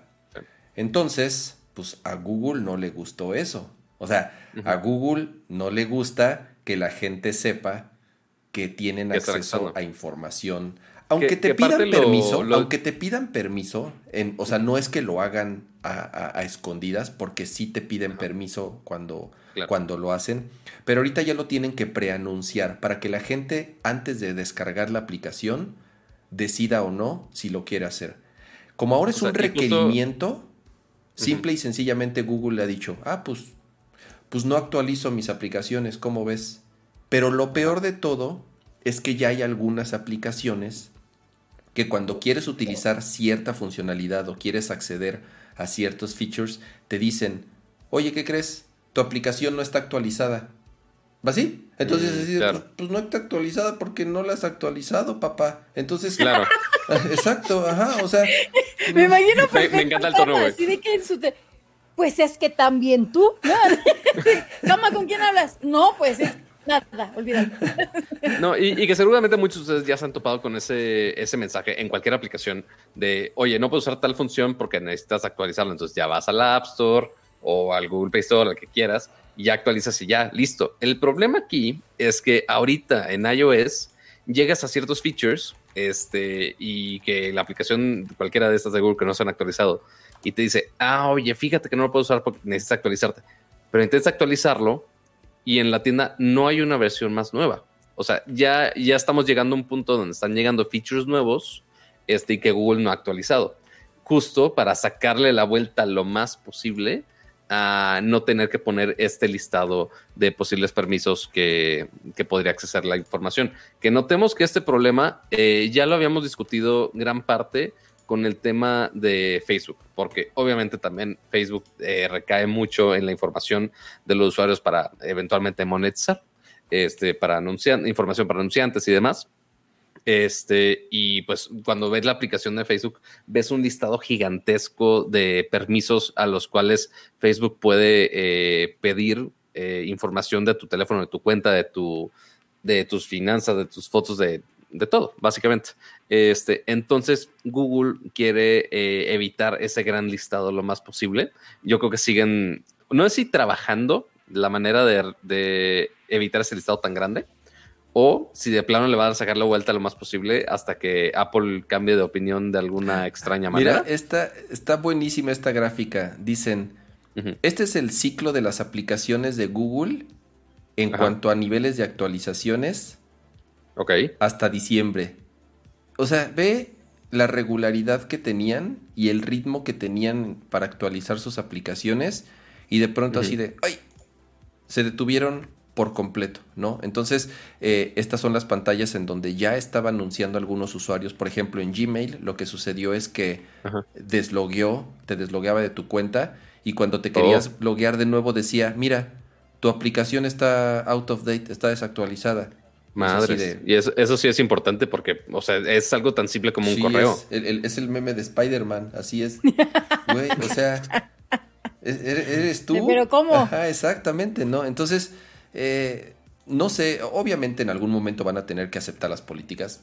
Si Facebook lo aceptó, Así, Eh, Nos vamos a apuntar todos así de quién es el culpable. exacto. Y yo, Eh, es culpa de los Targaryen. Yo creo que ahorita ya empieza a haber, obviamente, como más presión de los usuarios con este tipo de errores, de cierta forma, porque decían en el chat, ay, sí es cierto, no me había fijado que este, que, que ya no las habían actualizado, pero justamente cuando al usuario ya empieza a tener problemas con la aplicación, pues ahí empieza a haber como un poco más de presión, ya ha habido mucho más ruido en distintos medios. Entonces, yo creo que es algo que, insisto, yo creo que Google en algún momento pues va a tener que acatar las reglas, les guste o no, que son buenas. O sea, creo que creo que no tiene nada de malo, al contrario, o sea, avísale al usuario que le vas a pedir esta información, no tiene absolutamente nada de yo no le veo lo negativo por ningún lado, ¿no? Entonces, eh, pues bueno, yo creo que será cuestión de días para que Google empiece a actualizar sus aplicaciones. Y nos vamos con el siguiente tema porque son tuturú, los tips de la semana. Tips de la semana con Necesi- Dani Kino. necesitamos un Oiga. jingle para esto. Así es. Ajá, Tip de te la voy a, semana. voy a hacer la cortinilla. Tip de la semana con Dani. Qué Kino. bonitas. No tengo tip de la semana, pero mira. En lugar así de, de la Bueno, receta de la semana. no. A ver, oye, Cama, pero hici- hicimos otra vez este ear rape a los que escucharon la No, cortinilla. no, no, no, no, no, no. Ah, ok. No, ya había bueno, ajustado el volumen. Oye, solo Ya, quiero, a- a- quiero aclarar que no es que ella quiere ir al baño, solo que mi banquito está roto. Entonces, hay veces que me canso de Dios estar mío. haciendo equilibrio en el banquito. Entonces ya pues me paro y ya descanso. Dani, los, los Ma- siguientes, de- los siguientes superchats que entren van a ser para comprarle un banquito nuevo. silla. Un banquito nuevo a. Dani. Porque ese, mira, ese se lo robó de una, se lo robó del, parece que te lo robaste del puesto de, de la barra de los tacos de la esquina y ya estaba medio viejo. Sí, sí, Dani. Es, No, es- Dios es- mío. Y entonces, Sí, sí, sí. No, no, no. Este, este, y mira, aquí están todos los arreglos que le intenté hacer. O sea, sí intenté Dios mío. Sí, lo intenté para que no empiecen. Ay, pues nada más lo vuelves a atornillar. y ya, ya lo intenté, ya lo intenté.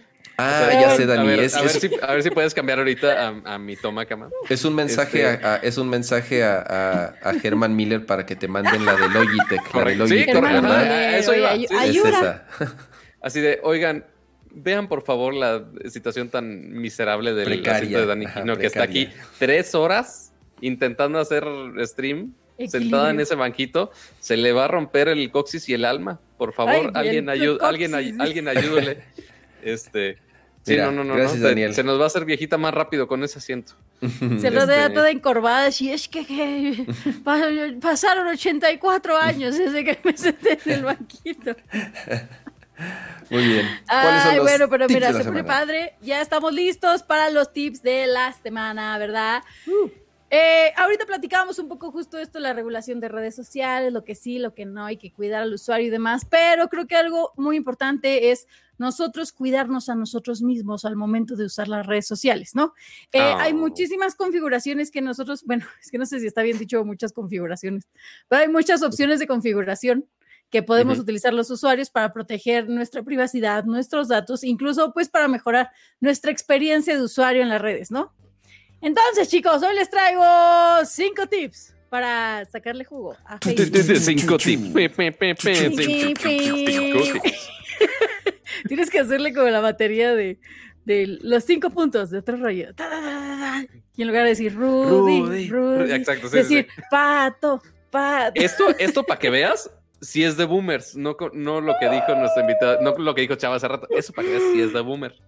Bueno, Dios calla, es des- desde la Si, no- si volvamos a hacer una, otra referencia de otro rollo, por favor, péguenos. Bueno, Este, pero Voy a empezar con los tips más rápidos. Eh, esto es, yo sé que ya que hay muchos expertos en Facebook, ¿no? Pero esto es para que si hay alguien que apenas está utilizando la herramienta o que solo usa por encima o que le quiere explicar a alguien más cómo se hace, tienen este segmento, ¿ok?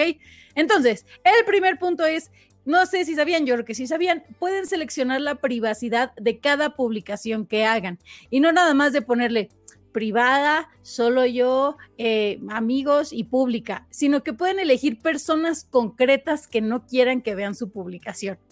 Por ejemplo, si yo tengo a mi jefe en Facebook, ¿no? Y quiero publicar el, oigan, estoy buscando un nuevo trabajo, aquí les va mi CV. Yo puedo poner en la configuración de, de la publicación, es súper fácil, nada más se van a hacer una nueva publicación. Abajo de su nombre de usuario les aparece esta pestañita que dice amigos y ahí tienen la opción de que sea público, o sea que cualquier usuario de Facebook, más bien cualquier usuario de Internet, si se mete a su URL pueda ver ese, ese contenido. Está amigos para que solo tu lista de amigos pueda verlas, amigos de tus amigos, que pues eso ya va más, más extendido, solo tú, o también pues estas dos opciones, que es amigos excepto, y ahí puedes poner personas en concreto. O sea, por ejemplo, yo puedo poner amigos excepto y ahí mi jefe. Y entonces todas las personas van a ver mi CV, menos mi jefe, él no se va a enterar que ando buscando trabajo. ah, o- así es como le hace Dani para estar en tantos proyectos hoy en día. Exacto. y la otra es Y, como amigos. que- y, ni, a- y ni aún así, amiguitos, le da para el banquito nuevo. Así que por favor tengan un poquito de piedad por con la señorita cinco Kino. trabajos, sí, con el banquito roto. Y hay otro que se llama amigos concretos. Esta parte es para que solo ciertos amigos puedan ver esa publicación. Un poco como mejores amigos en Instagram, pero aquí tú puedes Ajá. escoger. Si yo voy a publicar algo de, no sé, ay, Nerdcore, y pongo como amigos concretos, que nada más lo vean Pato y Cama para que vean que sí estoy publicándolo. Y ellos no se van a tu- enterar que solo son ellos los que lo pueden ver. Mírala, mírala, qué chistosita la señora. Facebook nunca te va a indicar, a- a- o sea, a los otros usuarios nunca les va a decir qué usuarios sí pueden ver esa publicación y qué no. Entonces, siéntanse libre de usar estas opciones en caso de que quieran restringir a ciertas personas por salud mental, por cizaña, por lo que quieran o por seguridad propia eh, de sus publicaciones. Otra parte es la de solicitud de mensajes. Eh, creo que esta también es, es nueva, no es tan nueva, pero es algo que mucha gente no conoce tú tienes en tu página la parte de Messenger, ¿no? Que es como tu inbox, tus mensajes, tus mensajes directos. Si tú te vas a la pestañita esta de Messenger, o sea, te vas directamente a la burbujita, ¿no? Esta, Messenger. Y después le das clic en ver todo en Messenger. Y después te vas a los tres puntitos que hay. Ahora sí que dice chats a la derecha. Los tres puntitos que hay ahí, hay una opción que se llama solicitudes de mensajes. Ahí te van, a, te van a salir mensajes que te haya mandado gente que a lo mejor no pertenece ni a tus amigos ni amigos de tus amigos. O sea, gente completamente desconocida. A lo mejor alguien te quiere contactar para un trabajo y el único medio que encontró fue Facebook, pero no pertenece a tu red cercana. Entonces él te escribió de, oye, tengo esta chamba buenísima para ti y nunca viste su mensaje porque se mandó a esta bandeja. Entonces ahí pueden ver sus solicitudes. Messenger, ver todo en Messenger, los tres puntitos y a la opción solicitud de mensaje. Y, y que también eso es muy similar en, en Instagram, este, que si de plano no es alguien conocido, si te lo ponen en una bandeja así súper mega escondida, no te ponen notificación ni nada, al menos que entres allí a la bandeja de vez en cuando a ver este, quién te estaba estoqueando y mandándote mensajes, Exacto. este, pues ahí lo puedes consultar. Exacto, digo, yo sé que a lo mejor estas funciones para unos ya son viejísimas, para otros apenas las pusieron el año pasado que se terminó de actualizar Otros van la a decir qué es Facebook y por qué estamos usándolo. Otras porque es app de viejitos, pero bueno, esto es, es como porque se sigue utilizando por lo menos para mi, mi generación, lo seguimos usando para cosas del trabajo. Tenemos Pues bueno. información privilegiada de qué edad tienen nuestros usuarios y nuestros visitantes promedios en Nerdcore. Así que no se hagan, no se hagan los chavos del No TikTok. se hagan los niños, No los se hagan los chavos del TikTok porque sabemos que, porque sabemos que rondan los treinta y tantos y cuarenta y tantos, así que bájenle dos Ah, ya vamos a soltar datos. A ver. Dice, los más jóvenes Voy. ya no utilizan Facebook. Bueno, pues no importa, pues para que lo Lo sepan sé. utilizar. Por Ya eso lo- los más jóvenes no somos nosotros. No somos nosotros, definitivamente. Hoy lo discutíamos, Pato y yo. Pero, pero bueno, otra parte interesante es esta parte de las solicitudes de amistad, pero no las que te mandan, sino las que tú has mandado a lo largo del tiempo. O sea, si Ok. tú quieres recuperar un poco la dignidad que dejaste en años pasados, puedes hacerlo. Uy, me hubieran dicho ese feature, pero hace como cinco años. ya. Está bien bonito, está bien fácil. Mira, te vas a, la casita o al inicio o a tu feed o como quiera que le llamen. Y a su izquierda ya ven que le sale su nombre de usuario y varias opciones, varias pestañitas. Hay una que se llama Amigos. Le van a dar clic en Amigos. De ahí le sale solicitudes de amistad, son todas estas. Eh, hay una parte que dice ver todas le hacen ver todas. Y hay una pestañita muy chiquititititita que dice ver solicitudes enviadas. Ahí te vas a dar cuenta de quienes nunca te contestaron, quienes nunca les interesaste, quienes en realidad dicen, sí, yo te agrego y nunca te agregaron. O ahí puedes recuperar tu dignidad quitando todas esas solicitudes de amistad para que pues no hagas el oso más adelante, ¿no? ¿Queremos ver los analíticos o no? Así rapidísimo. ¿De qué, ¿De qué hablas? Quémalos, quémalos. de, de, las edades. Quémalos. No sé, ¿ya acabaste los tips, Dani, o todavía no? Me faltan dos, dos muy cortitos. A ver, Panda, haz, haz, tu, haz, tu, segmento de, las edades. Bueno, o sea, solo para que consideremos las edades que posiblemente sí usen Facebook todavía, o al menos tengan su cuenta ahí activa todavía. Yo lo uso para ver este, este fútbol piratas, la verdad, Facebook. Dios mío. Para, para, ver el partido de los Tigres contra el Bayern Ahí vi, ahí vi el este, segundo tiempo. Bueno, un pedazo del segundo tiempo. el Super Bowl. El rango de edades de 18 a 24 años es el 5%. El de 35 a 44 es el 35%. Y el que más tiene es de 25 a 34 añotes, que es el 57.3% de nuestra audiencia en el último año. Así que pues se están quejando aquí en el chat, Y si lo dice Google es porque es la verdad, es porque tienen datos más, pre saben, saben nuestra fecha de nacimiento mejor que nuestros padres, así que confíen en esas estadísticas. Al rato oh, les traigo los tips para Metroflog, dice Luis, claro que sí. no, pero creo que están buenos, hay cosas, o sea, esto de las solicitudes enviadas, creo que es importante para su vida social, amigos. El otro día yo llegué con un dude y le dije, ay, pásame, te agrego en Facebook. Y cuando lo busqué, ya le había yo mandado solicitud de amistad hace mucho tiempo y nunca me la contestó. yo, oh, ya entendí, pero bueno. Eh, otra cosa que es importante, que por ejemplo ahorita... Eh, comentaba Chava, es de estas opciones de poder ver los anuncios que nosotros queremos. O sea, sí o sí vamos a ver anuncios, entonces, eh, tú puedes configurar qué temas quieres ver, qué marcas quieres ver y qué marcas no quieres ver. Es súper fácil, te vas igual a tu feed o a donde quieras, te vas a configuración en donde lo quieras ver, si en la rondanita, si en los tres puntitos, donde quieras, te vas a la configuración y ahí te va a aparecer una opción que se llama, ah, ya lo pones. Ay, ¿dónde la tengo? Basta, es que se me trabó la compu, ¿verdad? Claro que sí. Qué raro, qué raro. Configuración, te vas a preferencias de anuncios. Claro que sí. Y ya en preferencias de anuncios, tú puedes ahí eh, elegir, ahí te sale, ¿no? ¿Qué, mm, anunciantes has visto? Y ahí puedes eliminar los que ya no quieras volver a ver. Hay otros anunciantes que es de las páginas que tú sigues, te dicen así, como estas páginas sigues y están pautando, y si no los quieres ver, los quitas te salen los anuncios a los que ya les has dado clic de qué marcas son e incluso tú puedes regular qué intereses tienes para que te salgan de esos intereses. Por ejemplo, yo tenía marcado el interés de alcohol y pues yo no, no tomo, ¿no? Entonces quité ese y puse así de que gatos, mascotas, eh, muebles, qué sé yo, cosas ya de señora, ¿no? O sea, ahí tiene eh, diferentes... Póngame anuncios de toppers, por favor. Ya sé. Hay diferentes configuraciones, bueno, diferentes opciones de configuración que le puedes mover a preferencias de anuncios. Les repito, es configuración, preferencias de anuncios. Y ahí les van a salir varias, incluso hay una que sea mucho más especial o más detallada para que puedan ver publicidad que les sea relevante o que dejen de recibir publicidad de marcas que genuinamente no les interesan.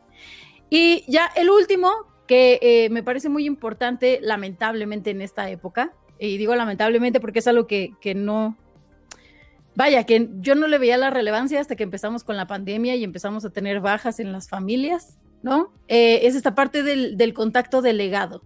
¿Qué pasa aquí? con esta opción que te brinda Facebook en particular, tú puedes dejarle el manejo de tu cuenta a una persona el día que tú fallezcas.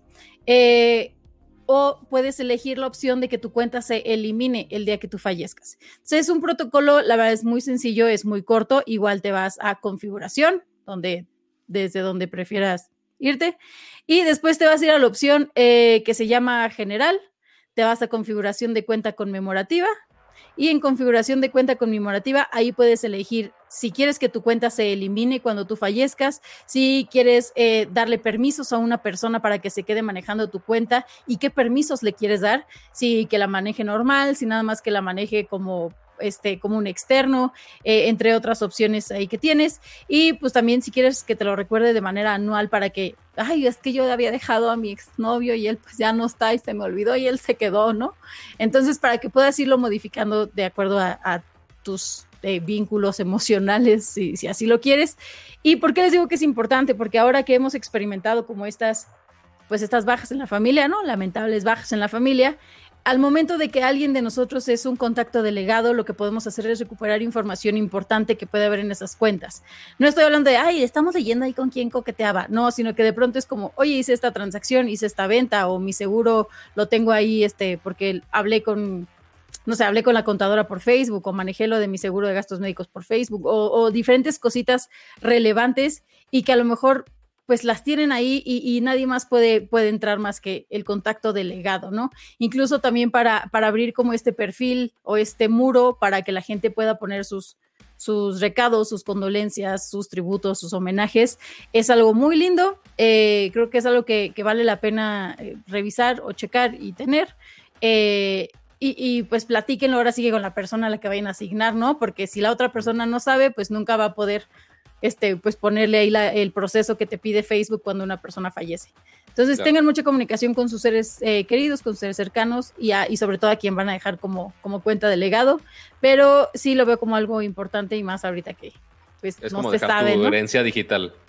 Exactamente, exactamente. O sea, si no le quieres de que, ay, pues te dejo mi contraseña y todo, porque pues a lo mejor no, pero eh, lo dejas ahí y, ya, ¿no? Dice, eso no me gusta, ¿qué tal si sí existe el más allá y yo muriéndome de pena viendo a mi familia, viendo mi face? No, mamá, no te metas allí.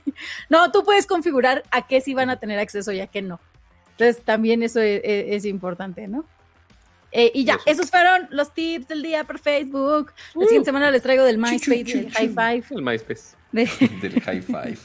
del Tistos. Buenísimo. Chic, chic, chic, chic, Listo. Eh, muchas gracias, Dani. Entró ahí entró un super chat de Esteban, ahí está arriba. Muchas gracias Esteban por, dice, para la silla, ¿eh? ¿eh? Fue un éxito. Fue un éxito la, eh, la, petición de lo de, de lo de. ¿Sabes qué fue súper triste? Mm, que mientras Dani estaba hablando, yo estaba intentando hacer syncs en la tabletita. A ver. O sea, fui por ella todo, regresé y así. Me quedé un minuto así quieto y fue de.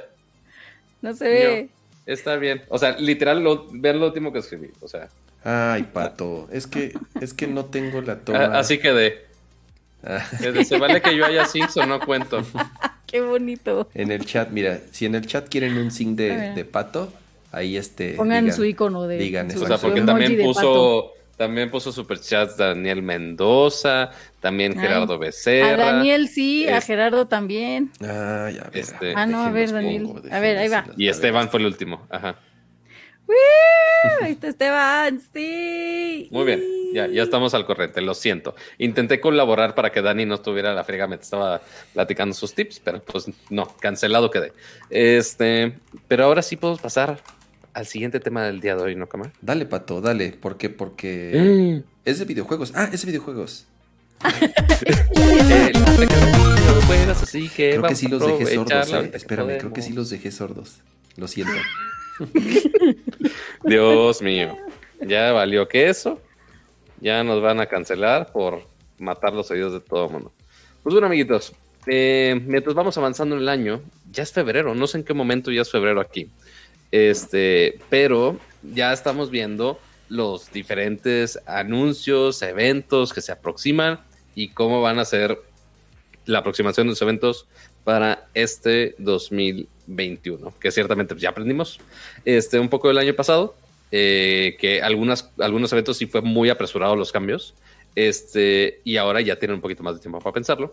Y en este caso, eh, ya están empezando a planear cómo va a ser el E3 de este año. Este, y obviamente también va a ser una edición virtual. Este, por más que yo tuve el sueño de sí, voy a ir a un E3 en algún momento de la vida, creo que ya cada, día se va alejando más esa idea. Este, ya que entre que se estaban saliendo algunas marcas de, la presentación y todo lo están haciendo por su cuenta de manera virtual, el año pasado que todo el mundo lo hizo de manera virtual, pero ahora también para este año, según, según los reportes, dice que el E3 del 2021, eh, dice eh, la ESA, eh, que va a transformar el Gaming Showcase. ¿Cómo lo va a transformar? ¿Qué dices? ¿Cómo lo deletreas para no decir, dice la ESA? Ajá, dice la, dice la ESA. Sí, pues no. El Entertainment Software Association. Este. O sea que al menos sí vamos a tener E3, que eso va a ser del 15 de junio al 17 de junio. Y eso obviamente va a tener un showcase gigantesco este, de manera virtual de developers chicos, de developers grandes, este, y que van a estar anunciando diferentes títulos en estas fechas, que sí, obviamente no vamos a poder ir, pero obviamente vamos a tener muchos juegos. Ya estamos acostumbrados un poquito a los años pasados, que veíamos un montón de trailers, pero ahora sí van a hacerlo un poquito más dinámico eh, para que puedan tener eh, demos de muchos de estos juegos eh, en las plataformas que ya tenemos. Algunos sí pudieron hacer eso el año pasado, este, pero igual estuvo súper apresurado, hubo pocos demos de algunos de esos juegos, este, pero ahora sí quieren hacerlo más grandes. Y aquí la intención es que tengan, obviamente, keynotes de como dos horas, que posiblemente lo veamos parte de Nintendo, parte de Microsoft, parte de Sony, o alguno de los developers grandes se hace Bethesda, Activision, EA, entre otros. Este, poner eh, premiaciones de shows de premiaciones, ya los diferentes awards que den, y eh, un preview en la noche del 14 de junio, que van a ser por medio de varios eh, publishers de juegos. Entonces, posiblemente veamos la distribución de estos betas este, de los demos por Steam, por el Epic Game Store, por alguna de las tiendas de, los, de las consolas posiblemente, este, por medio también de influencers y por media partners. Entonces, vamos a ver contenido de todos lados, pero ya según de una manera más organizada para este E3 virtual. ¿Sabes qué es lo, lo, que está como ya medio tristón del E3? Es, número uno, todos los que ya se han salido. O sea, no, no nada más de este año ni del año anterior, sino que como poco a poco en los últimos años han abandonado varias empresas este, este evento. O sea, ya no tienen una presencia oficial en, el lugar. Y digo el lugar porque pues antes era un lugar y era el, entre comillas, el atractivo principal, el que físicamente estaban todos juntos en un lugar. Iba un chorro de gente a las conferencias, a jugar los demos, a, probar los juegos, a entrevistar personas de la industria. Y entonces, digo, obviamente a partir de lo que sucedió el año pasado, ahorita ya tomaron la decisión de que va a ser digital.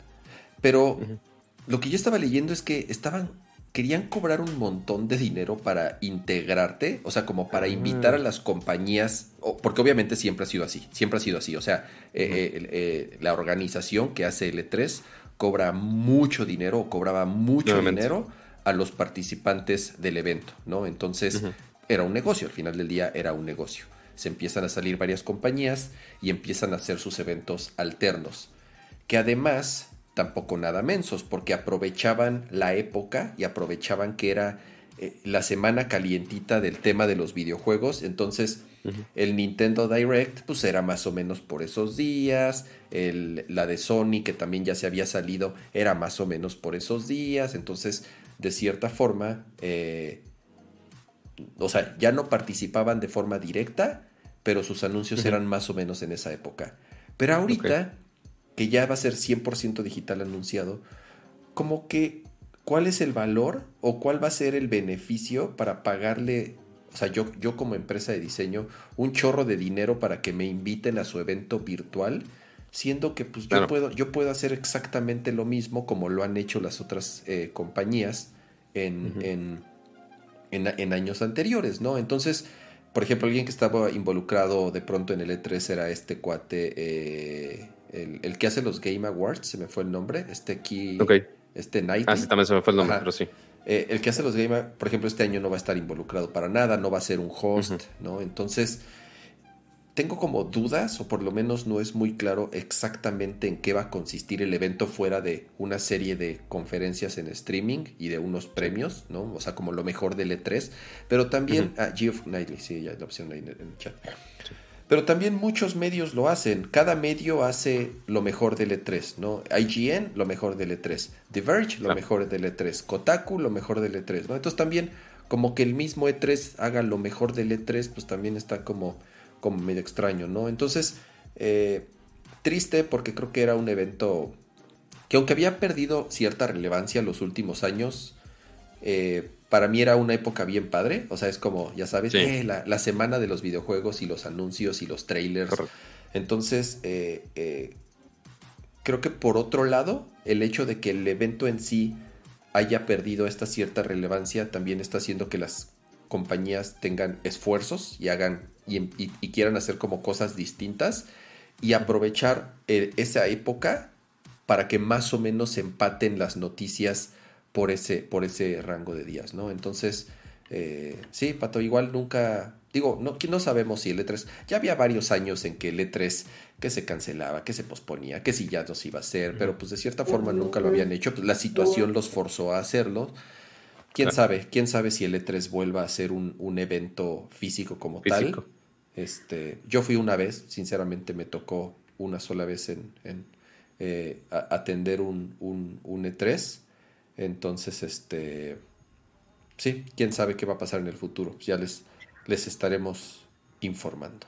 ¿va? A ver si me toca un, viajecito para allá, porque no, pues, más, más se me pero Es, pero es que desde antes, aunque tuvieras el viajecito y aunque estuvieras ahí, tenías que consumir el contenido en otros lados porque no te daban cita o te cancelaban la cita o no tenías tiempo para formarte y probar los juegos. A menos que tuvieras así tu pase VIP acá bien intenso y entonces sí podías probar algunos juegos eh, con anticipación, pero si no, era, eh, o sea, era un relajo. Querían meter a todos los medios en un cuarto donde solo tenías este, a lo mejor cinco consolas para probar un juego y entonces pues obviamente no alcanza para todos, o sea, no te dabas abasto, ¿no? Yo me acuerdo que una vez le comenté a, Albert, ¿no? Eh, con, con él viví mi segundo de tres y le dije, es que deberían de hacer un formato mixto en el cual a lo mejor sí, sí pagues tú un pase, o sea, como un pase virtual, para que te manden códigos de prueba o para que te manden versiones beta o para que tú puedas, o sea, entrar de manera remota a otros espacios donde puedas vivir la experiencia de las reseñas, los lanzamientos, los trailers y demás,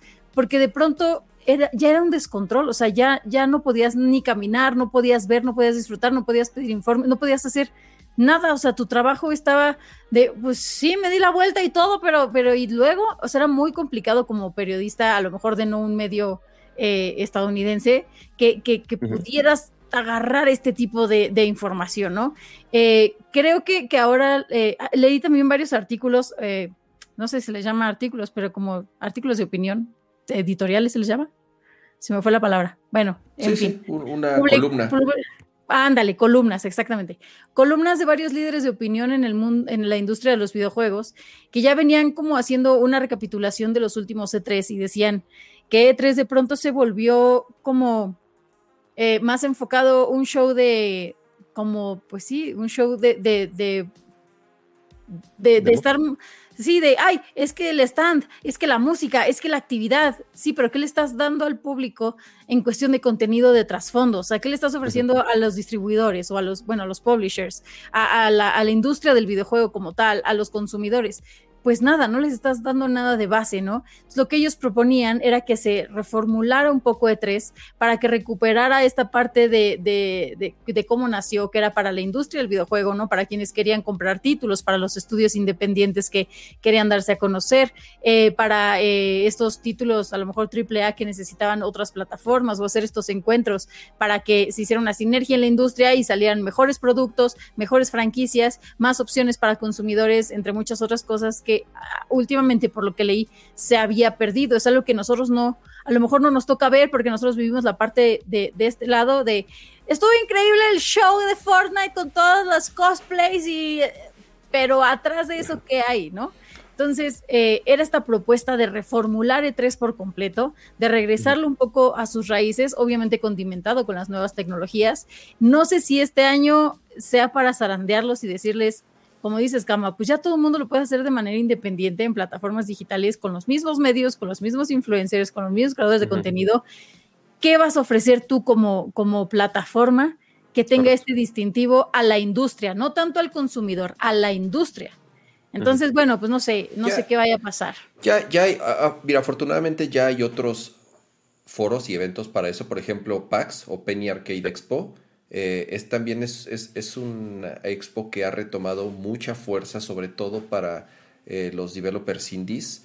Se han presentado grandes títulos en, en, en esos eventos y incluso para la prensa especializada era como una mejor experiencia. ¿Por qué? Porque no era un pinche lugar súper atiborrado en donde ni siquiera tenían así con ruido y edecanes. Este, a mí me tocó esa época de L3 en donde eran edecanes y bandas. De las conocidísimas boot papes en su momento. Pero bueno, por todos lados. Era el, principal recurso, era chichis por todos lados, pato. O sea, era el recurso. Era, era, la cara de Dani, maldita Es que de verdad, o sea, de verdad era, era, era, el, o sea, era la fácil. ¿Cuál es el recurso fácil? ¿Cómo, cómo traes gente? Mujeres, este, eh, enseñando. Entonces me, tocó como Ay, por eso me buscaron. A... no, pues no. me tocó, Ahí les falló, por eso no subió el régimen. Me tocó, me tocó esa, esa época de L3. Entonces, afortunadamente ya hoy en día hay otros foros, ¿no? Insisto, para eh, que lo han hecho mejor.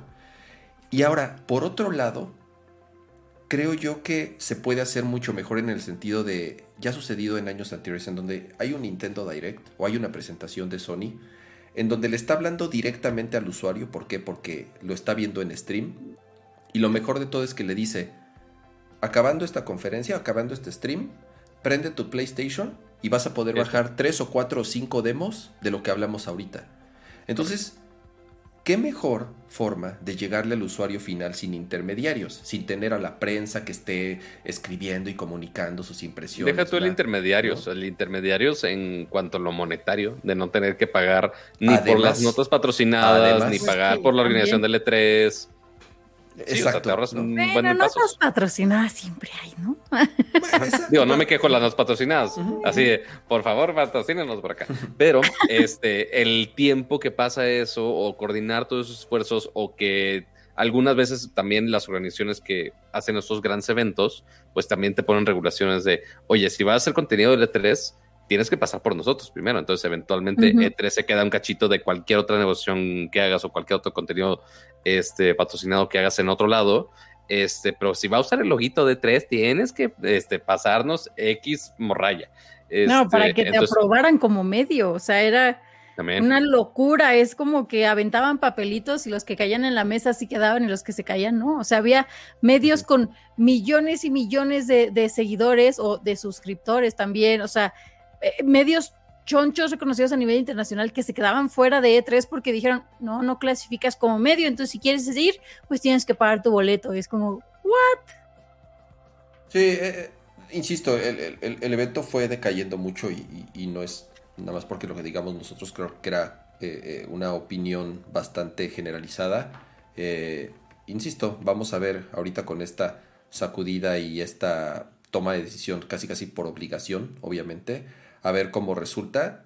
Yo a mí me da me sigue dando de verdad un chorro de emoción que se acerque esa época y que empecemos a hablar de juegos y que empecemos a ver lanzamientos. Ya ahorita con las consolas de nueva generación ya bien este eh, un poco mejor asentadas obviamente o bueno más bien ya en, en, las casas de los usuarios. Entonces eh, insisto eh, así lo hagan como lo hagan en general, lo que sucede en esas dos semanas, por esfuerzos separados de las mismas compañías, eh, eh, son, son días bien, bien emocionantes.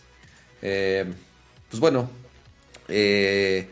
justamente ahorita aprovechando el corte de este segmento, quisimos, quiero aprovechar para agradecer, porque además, a ver, ojo. Es el tipo de cosas que, que nos dicen en el chat. ¿Qué micrófono están usando? ¿Qué micrófono estás usando? ¿Es el mismo micrófono? Entonces, eh, eh, agradecer de verdad a, El Gato por, por, la confianza en, en, Nerdcore, eh, porque ellos son los patrocinadores oficiales del programa de hoy. Y justamente de lo que les queremos platicar es de esto, ¿no? de lo que también varias veces nos han estado preguntando en el chat. qué micrófonos estamos usando. Les dimos un pequeño adelanto el show pasado. Dani se escuchó perfectamente bien. A melodiosa desde el show. Voz. Así es. Entonces, eh, Pato, ¿quién presenta este segmento y de qué vamos a hablar para que des un poco más de detalle? Pues miren, amiguitos, hoy tenemos que hablar de estos bonitos micrófonos del gato, porque bueno, como hemos hablado en algunos streams pasados, el gato hace un montón de equipo ideal para hacer streamings de todo tipo. Se hace si estás este, haciendo gameplay, si estás haciendo tu canal de YouTube, si estás haciendo un podcast, como estamos haciendo nosotros, o si estás en una prestación oficial que estás haciendo streaming, ellos te ofrecen el mejor setup habido y por haber para poder transmitir en vivo de la mejor calidad posible, pero también de la manera más fácil posible. Y bueno, como nos hemos estado peleando en episodios anteriores, eh, el gato tiene, por ejemplo, las luces, tiene aquí el multimount para poner la cámara, este, tiene el Stream Deck para estar controlando las tomas, pero este, un problema de, muchos streamers, si no es que la gran mayoría o todos, este, es la cuestión de el audio. Siempre ha sido un problema hacerlo con OBS, que si le conecto tal source, que si le conecto tal cosa, que si el micrófono falla, que si tiene un falso. Y lo hemos vivido aquí en Nerdcore, este, que si alguien está en mute, que si el audio de tal persona está raro, si necesita hacerle Que para si mayas, para truena. que, que si truena, que si no truena, ándale, que si tronaba, que si necesitas ponerlo en X inclinación para que se escuche bien, este, Se y hacerle un conjuro. lejitos. Ajá, es- o sea, hay- es, un, es un show, la neta, este, y más en cuestión de podcast, que es más auditivo todo esto, pues necesitas equipo que te solucione la vida. Y para eso justo están estos, que son los nuevos Wave del gato, este, que son estos bonitos micrófonos, este, que son dedicados para streamers, hechos por el gato, pensado pues, este, para streamers totalmente. Entonces está súper fácil y súper rápido usar este tipo de micrófonos. Que ahí Dani este, nos puede contar un poquito de. Porque de, hecho, hay algunos micrófonos que teníamos este, acostumbrados a que son súper voltosos. Este, pero este está mucho más Me- compacto, Me voy a poner eh, como en Edecán de 3. a ver si así suben los views. Dios mío. Ay, Madre ay, mía. un escote.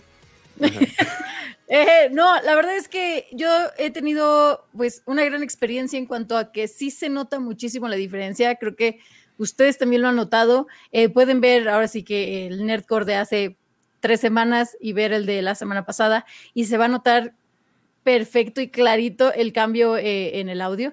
Yo sigo con la mala costumbre de, de tener que de acercarme así como No, está bien. Pero pues no, o sea, si te quedas aquí, se oye perfecto, tú puedes ir regulando, eh, pues ahora sí que el volumen de forma independiente, conectas aquí atrás tus audífonos, no sé si alcancen a ver, pero aquí atrás están conectados mis audífonos y de esta manera yo puedo ir monitoreando cómo me escucho, o sea, tiene esta función de escucharme a mí misma y escucharlos a ustedes para, pues justo, por ejemplo, antes que no me escuchaba, pues yo gritaba, ¿no? Yo es que no me escucho. Y los vecinos de ya, te callas, señorita, por favor.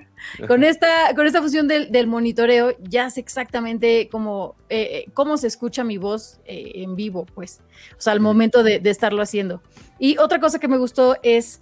Eh, trae, trae una base, trae este, una base como para ponerlo en el escritorio. Es que no sé si sea prudente, pero la base se la cambié a la lámpara. No, está bien. Y es aquí O sea, una es- mezcolanza. O sea, Yo la base con la que venía el micrófono, déjenme ver si se los puedo mostrar, pero Yo es que aquí la tengo. los- Yo ya, yo ya puse. Ahí, ahí la tiene cámara. Ándale. Yo ya puse la toma. El micrófono, miren, el micrófono viene, eh, ahorita digo, Dani va a hablar de los accesorios, pero viene, digamos, en esta base, la cual es bastante rígida y tiene estas perillas a los costados para ajustar la resistencia, para moverlo o para dejarlo fijo, ¿no? Entonces digo, ahí, ahorita igual vamos a hablar como de las distintas características y de los controles que tiene. Dani estaba mencionando lo de las conexiones. Oh, wow, pusi- ¿pusiste el keylight en la base del micro? Así Oh, es. A ver, wow, eso jamás lo había pensado. la toma. A ver, Mira. ¿qué hiciste? Ah, Este es el keylight, ¿no? Ah, muy, muy brillante él. Yo aquí puse la base que venía con el micrófono. ¿Para qué puse esto? Pues para poder mover la luz dependiendo de lo que esté haciendo, porque luego la muevo cuando voy a grabar. Ajá, Entonces, si ya la tengo en esta basecita, es mucho más fácil como ponerla eh, eh, en donde necesito O moverla mesa de- del mueble. Ajá. Y lo que hice fue la cámara, esa que traigo con el multimount. que ya Ajá. hablamos, uf, ay, estoy bien lejos, pero ya hablamos un poco del multimount, que es esta, este brazo que tú vas armando para poner eh, como tú quieras y en el ángulo que quieras. Ese lo tengo en la cámara para que no se mueva. Y lo que hice fue, la vez pasada intenté el multimount con el micrófono, pero Ajá. como yo me la paso parándome y sentándome y entre que la quiero mover y no, agarré y le adapté otro brazo. Sí, de- y se de- puede perfectamente. Y queda perfecto porque trae como este, esta coracita que, que te shock. adapta a, ajá, que lo puedes poner eh, en un brazo fijo, en un brazo móvil como este, y te funciona, pero de, de lujo. Yo me acomodo más tenerlo así que tenerlo como lo tiene cama, y me ha funcionado eh, excelente. Y lo que más me gusta, porque para mí es un tema que me han repetido siempre en mis trabajos, es que yo popeo mucho. O sea, no como sí. hoy que tengo que ir al baño y así. No, es no. No, no, ese tipo de popeo. no ese popeo.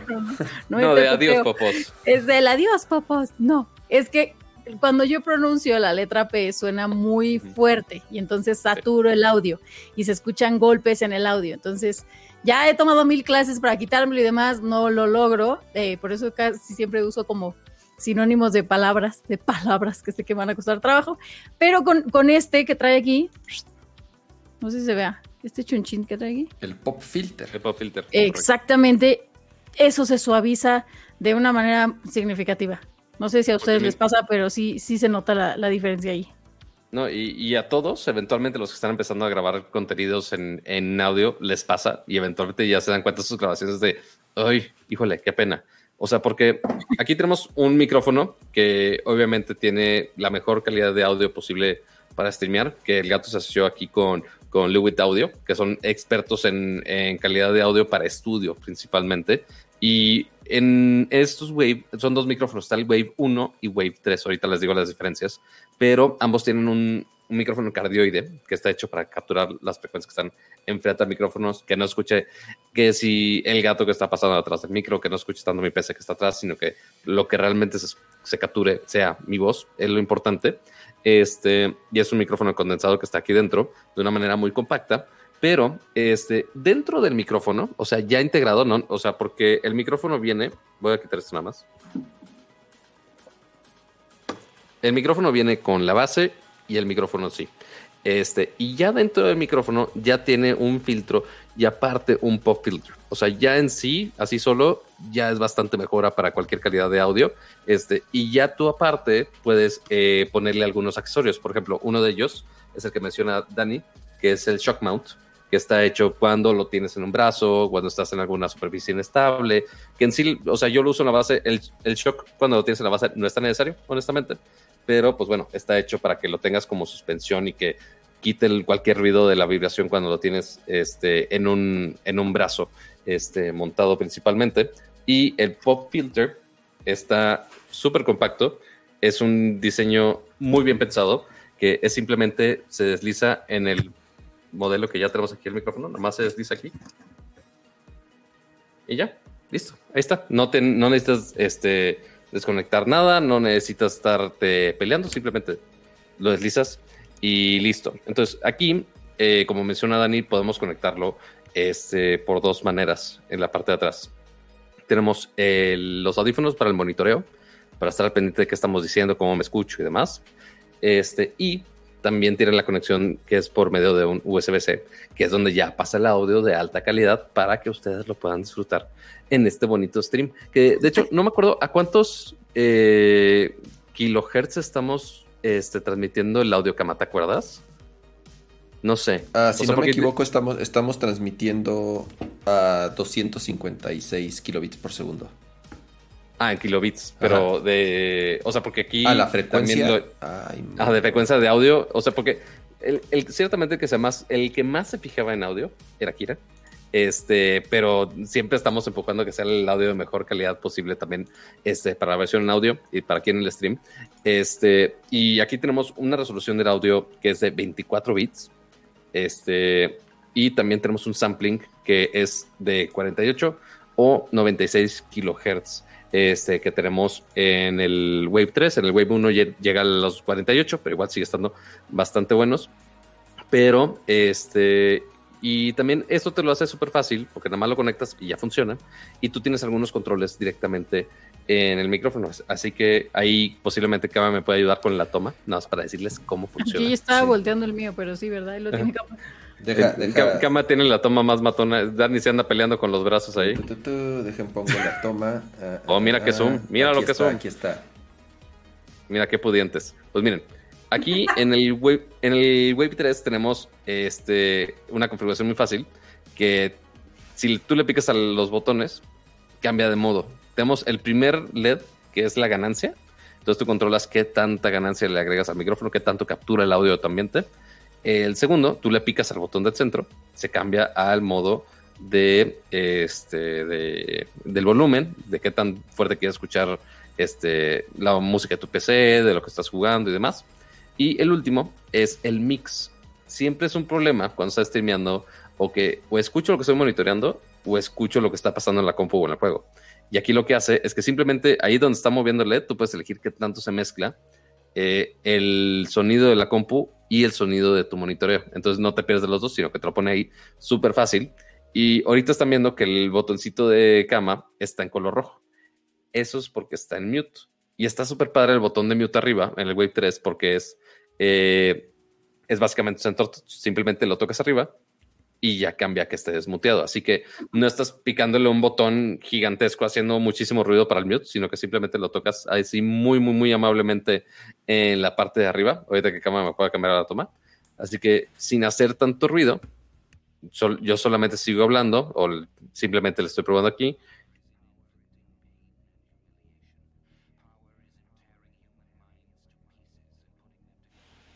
Y ya nada más lo tocas así y no estás estorbando el stream y demás. Entonces está súper cool. Era, estoy probando el mute, pues obviamente estoy en mute. Ya Era el- toda la configuración, ya la regué, ya le desconecté algo. Aquí, mira, le estaba mostrando aquí todo el power, ¿no? También, miren, miren nomás. Ajá. Aquí está Y- volumen, audífonos, el mix, todo. No, y, y para, para Dani, este micrófono es súper útil porque tiene este, bueno, ya una función que ahorita nos va a decir Kama. Siempre es un problema cuando estamos este, controlando niveles. Porque, como dice Dani, de oye, que si, que si grito mucho o no grito mucho, ¿qué hago, no hago? Este, Es la noche de los gritos. Exacto. Este, y seguramente han, les ha tocado a muchos streamers que gritan de más y se satura el audio y es una cosa súper, súper molesta. Este, pero aquí yo creo que le hicimos la, la vida a Cama un poco más fácil porque no tiene que estar así. Lo intentamos que sea lo más fuerte posible, pero siempre estaba el miedo de, ah, oye, va a clipear, va, va a saturar todo el audio y ya vale que eso, toda la grabación básicamente. Pero aquí tenemos una integración muy padre en estos micros, ¿no, Cama? Sí, ya eh, tiene, tiene una tecnología, si lo podemos llamar, eh, llamar así, llamada ClipGuard. Y lo que hace es, eh, la detecta automáticamente. Entonces, el, el- el micrófono sí tiene como un, un procesador de audio dedicado justamente para detectar cuando estás clipeando o cuando estás de pronto saturando, como dice Pato, y lo que hace es automáticamente nivelarlo para que no se escuche horrible en la transmisión, ¿no? O sea, digamos que la ventaja o, o- o- o- en sí el paquete completo que tiene este micrófono es de verdad casi casi un, un estudio de audio en una sola pieza. No Sí. nada más por este tema del clipboard o por los accesorios que tú le puedas eh, comprar.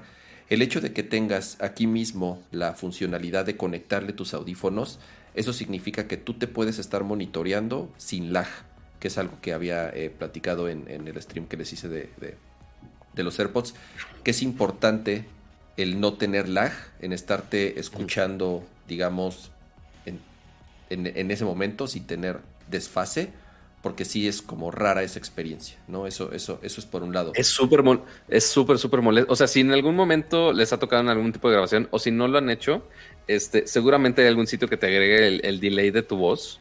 Este, si intentan hacer un diálogo, pero al mismo tiempo se están escuchando en delay, eh, o sea, te, te saca de pedo totalmente. Es- estás en medio del enunciado y, y como te está escuchando al mismo tiempo, pero en el pasado es como, Eh, apágale ¿qué al radio, ¿no? Así como Ajá, los. O locutores, sea, apágale al radio, por favor. sí es muy, muy parecido. O sea, si tienes una nada de delay, ya el monitorear es completamente imposible. Pero el hecho que tengas el monitor ahí directo sí ayuda bastante. Así es, y, ¿no? Y creo que algo, algo bueno que recalcar es que el gato ya se está centrando mucho en hacerte todo, todo tu setup gamer o todo tu setup de streamer o todo tu setup de, de creador de contenido, ¿no? Como ya lo vimos, eh, tiene desde diferentes tipos de luces, lo del multimount, lo del micrófono.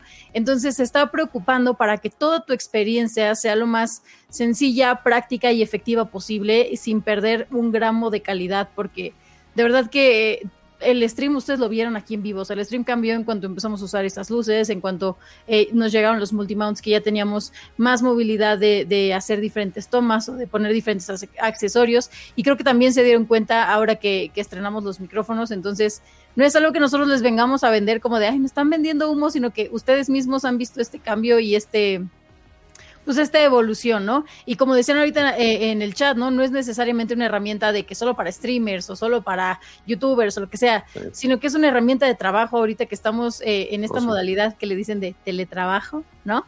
Se, para juntas, para presentaciones, para llamadas, para videoconferencias, eh, creo que se agradece cuando alguien tiene un buen micrófono, porque si no es como, entonces, oh, sí. ¿cuál dijiste que era la cifra del segundo trimestre? Ya no te entendí, entonces no terminas oyendo nada ni, ni entendiendo nada. Entonces, creo que es una gran herramienta también para, para trabajo.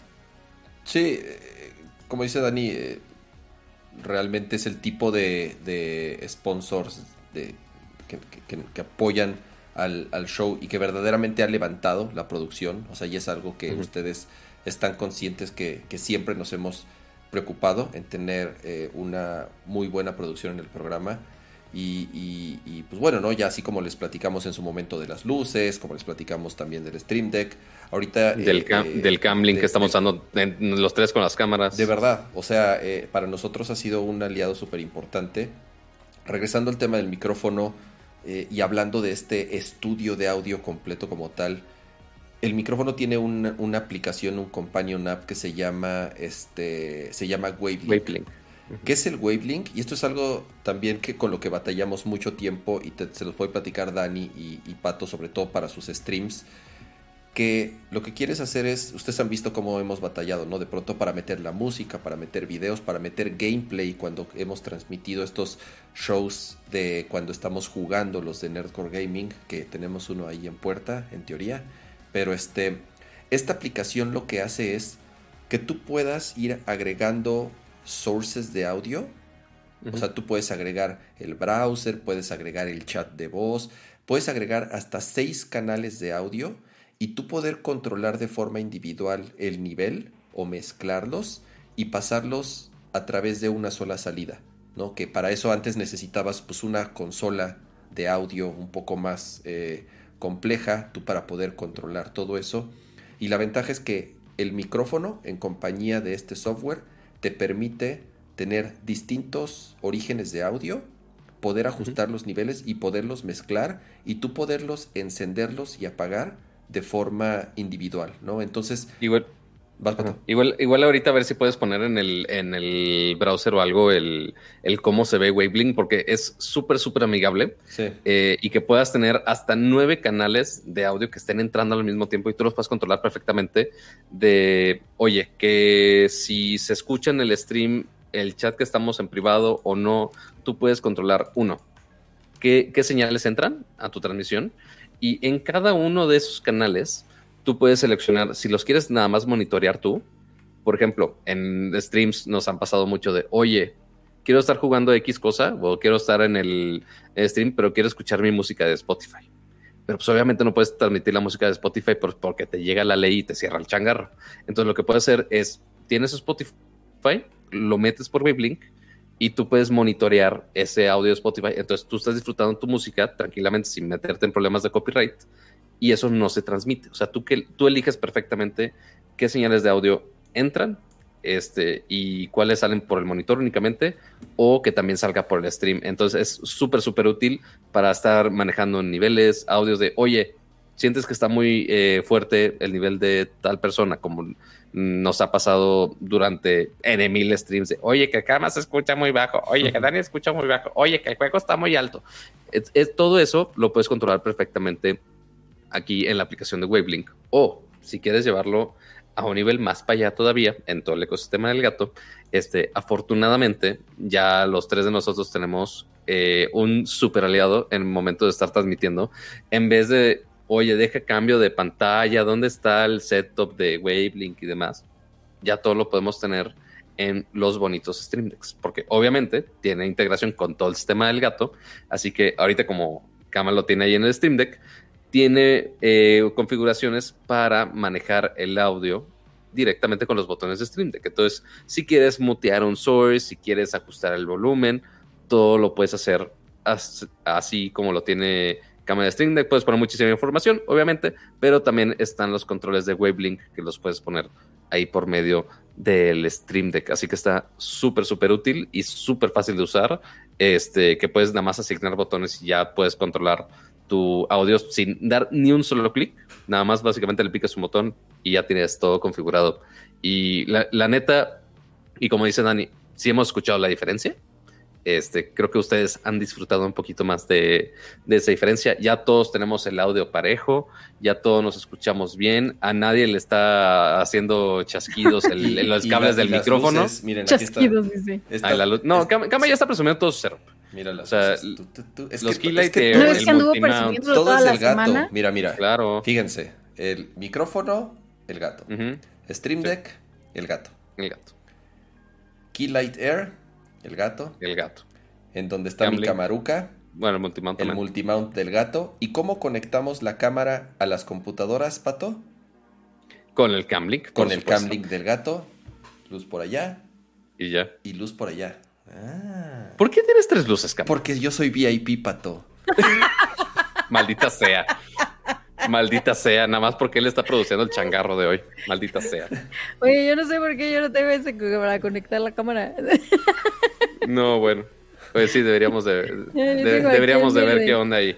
Pero sí, y, obviamente, bueno, al, al setup de cama, lo único que le falta es la capturadora. Literal es lo último. Este, bueno, que tienes la capturadora interna de, o sea, no, no el Camlink, sino que tienes la capturadora interna que va a tu CPU. que ahí capturamos gameplay a veces. Ah, ¿tienes dos? No, o sea, uso el Camlink para conectar la cámara.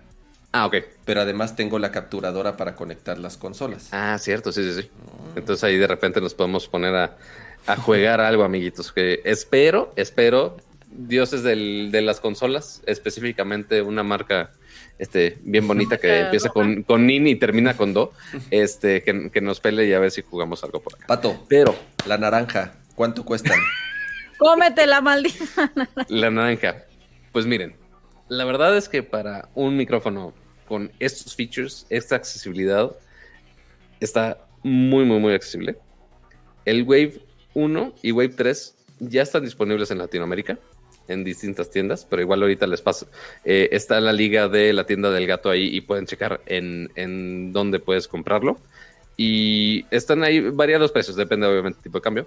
Pero el Wave 1 que es un poquito más sencillo, no tiene tantas opciones de configuración directamente en el micrófono, este, y eh, el sampling te lo da un poquito más bajo, pero está igual de 48 kHz, está bastante bien.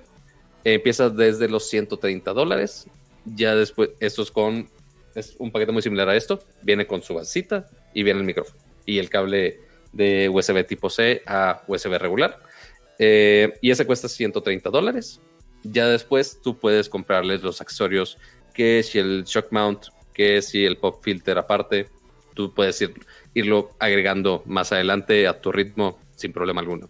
Este, y el Wave 3, que es el que estamos usando los tres de nosotros, cuesta 160 dólares, o sea, son únicamente 30 dólares más, con ya todos los features eh, puestos eh, y que los puedes controlar directamente en el micrófono. Y también que tienes eh, el botón de que hasta, hasta ni lo toqué, ya estaba muteándome, fíjate. Este, y, este, y tienes mayor calidad de, de sampling en el, el, Wave 3. Así que esas son las dos opciones de micrófonos que literal creo que somos de los primeros que estamos usando en Latinoamérica. Este, y pues bueno, ya lo pueden conseguir. Está en el link que puse en la descripción de aquí el video. Si no, si no se ve, simplemente el refresh. O también aquí en el chat puse el mensaje fijo con el sitio del gato, donde pueden checar en qué tiendas está disponible, que sí me mandaron algunos de los servidores oficiales, que obviamente mejor si usan el link, obviamente, este, pero, y o sea, para que, para que digan de, ay, las del, los de Nerdcore sí les saben y la audiencia sí les gusta lo que hacen. Este, Sí está y chido. está en Amazon, Didi Tech y Ciberpuerta. Pero igual les recomiendo Digital Life. Este, pero les recomiendo que lo chequen en el sitio del gato y ahí ya los redirecciona a los diferentes puntos de venta donde pueden conseguir este bonito y precioso micrófono que estamos usando para Nerdcore y Dani está usando para sus streams y pues yo también para mis streams de los N1000 juegos y tonterías que hacemos este, las noches intentando ser productivos en nuestras vidas. Este, pues bueno, ahí, no- ¿Cómo? ahí nos pueden escuchar con el audio de los Wave. Como, como, bueno, aquí podemos ver un poquito del detalle que les decía, ¿no? Los, eh, los procesadores que tiene dedicados, el hardware que tiene. De verdad, como, como, como todo lo que, lo que hace el gato, y esto se lo digo, se lo, creo que se los mencionamos, digo, desde antes de que patrocinaran el show, la calidad, el- el- los materiales son de verdad de primer nivel, sin Sí. ser prohibitivos. O sea, creo que, creo que el costo, beneficio y calidad de, en general de los productos del gato es muy bueno. Eh, eh, creo que otro ejemplo más es, es este micrófono por las capacidades y las características y por los beneficios que tiene. Eh, insisto, ¿no? Creo que ha sido claro el cómo hemos mejorado cada vez más la producción de Nerdcore y, y esto se aceleró todavía o fue más notorio con, con- con el apoyo de- de- del gato. De verdad, gracias a Corsair, gracias a, a- a el gato por, por, por el apoyo, por la confianza en, Gracias. en Nerdcore. Este, acaban de, de abrir su cuenta en Instagram. Este, Sí, correcto, en español. en español, ya la cuenta regional. Entonces, síganlos, mencionen que, que, que Nerdcore eh, los, los mandó para allá. Obviamente ahí Sí. estaremos participando ahí en otras actividades con ellos. Y de nuevo, muchas gracias, el gato. Uy, y, y los y los productos que vienen, mijos. Y los productos que Los- vienen. Ese, no, Ah, hombre. y lo que No, viene. hombre. Que, que ni, que ni los que están hosteando este podcast saben. Yo, yo ya tengo inside info. ¿Quién sabe? No lo sé. Yo no sé Este men. nada. Nada ¿eh? más quiere competir contigo porque tú tienes tres luces, cabrón. No le hagas caso. no le hagas Básicamente. caso. Básicamente. Pero no, ahori- ahorita los del gato, o sea, aunque empezaron con capturadoras, que, que de hecho me sentí muy atacado porque pusieron, ya ven cómo está el meme ahorita de, Muy de, atacado. ¿eres, así de viejo? Sí, you're this old. Y ponen así un, un meme súper viejo, una referencia súper vieja.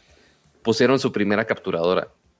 O sea, ¿Y esa que el, el gato, y es obviamente la que tengo yo. O sea, el, el- esperen, esperen. Así lo puedo desconectar aquí. O sea, imagínense, es un es una capturadora que se conecta por es ni siquiera por micro USB, es por mini USB. O sea, es esta, el, el Game Capture original. Ah, yo también tengo esa. Ajá, pero pues sí, es de las primeritas, pues sí. Ya tiene hace uh, harto rato. Uh, Y, y ya pues necesitamos cosas nuevas para el, el 4K, el, los 120 Hz y tanta cosa. porque Más no, cosas, no, no, pode- no podemos, chavo. Eres un pedinche ya, basta. No, no, no, es- no, eso, goloso, eso, no, eso ya está en camino. Eso, Ah, eso ya está en camino, ya está acordado. Ya, ya les dije en Twitter de, oigan, ya me ofendieron bien gacho, no sean así.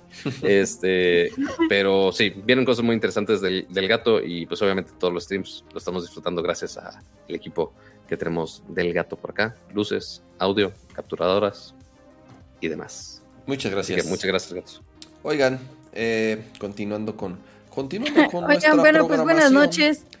Con la, pro- con la programación del, del- del show.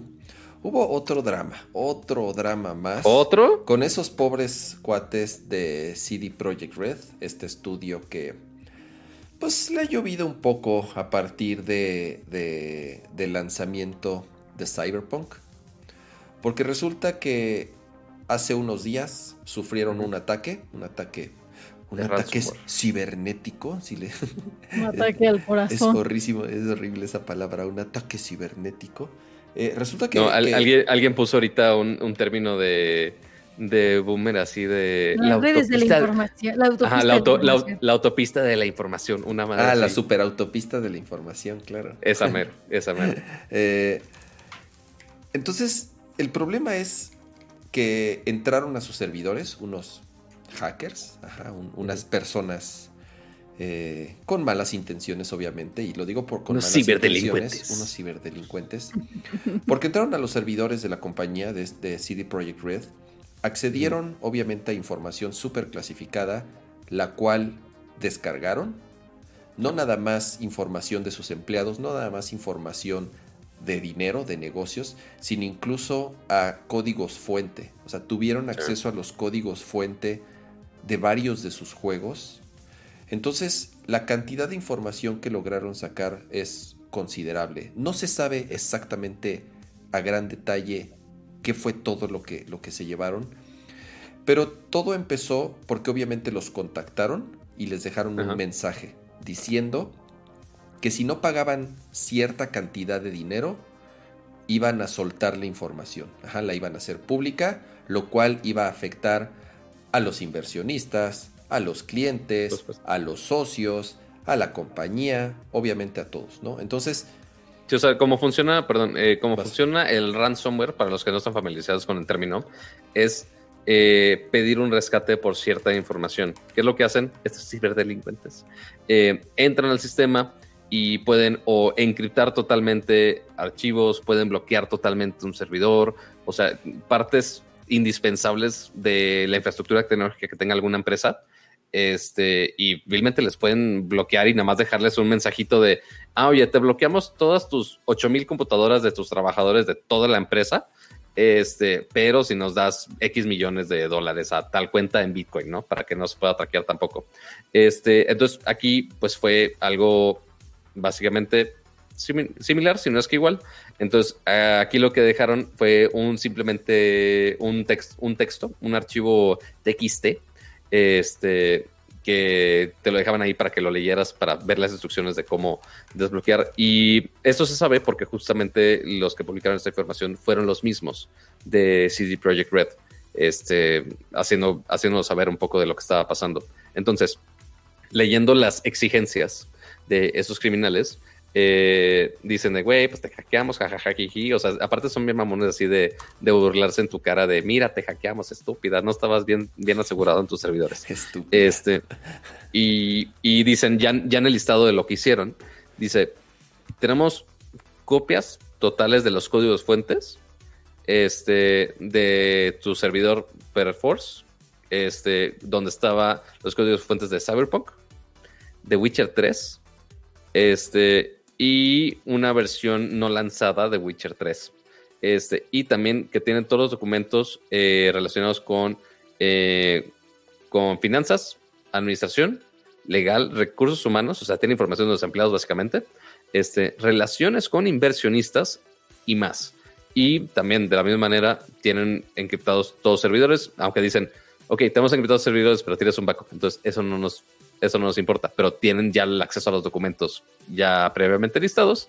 Este, y si no llegamos a un acuerdo, dicen, eh, el código fuente va a ser vendido, va a ser liqueado, este, y los documentos, eh, eh, los documentos van a ser filtrados a nuestros contactos en los, en los periódicos y en los, con los periodistas de videojuegos eh, y tu imagen pública, o sea, amenazando justo, si de por sí han tenido muchos problemas con inversionistas con el lanzamiento de, de Cyberpunk 2077, dicen de, oye, pues esto te va a afectar más a la imagen de tu empresa y los inversionistas se van a hacer para atrás. Tienes 48 horas para cumplir nuestras demandas, o si no, pues vamos a hacer todo esto. Este, para lo que CD Projekt Red eh, respondió en un bonito tweet, este, poniendo justo la situación que estaban pasando.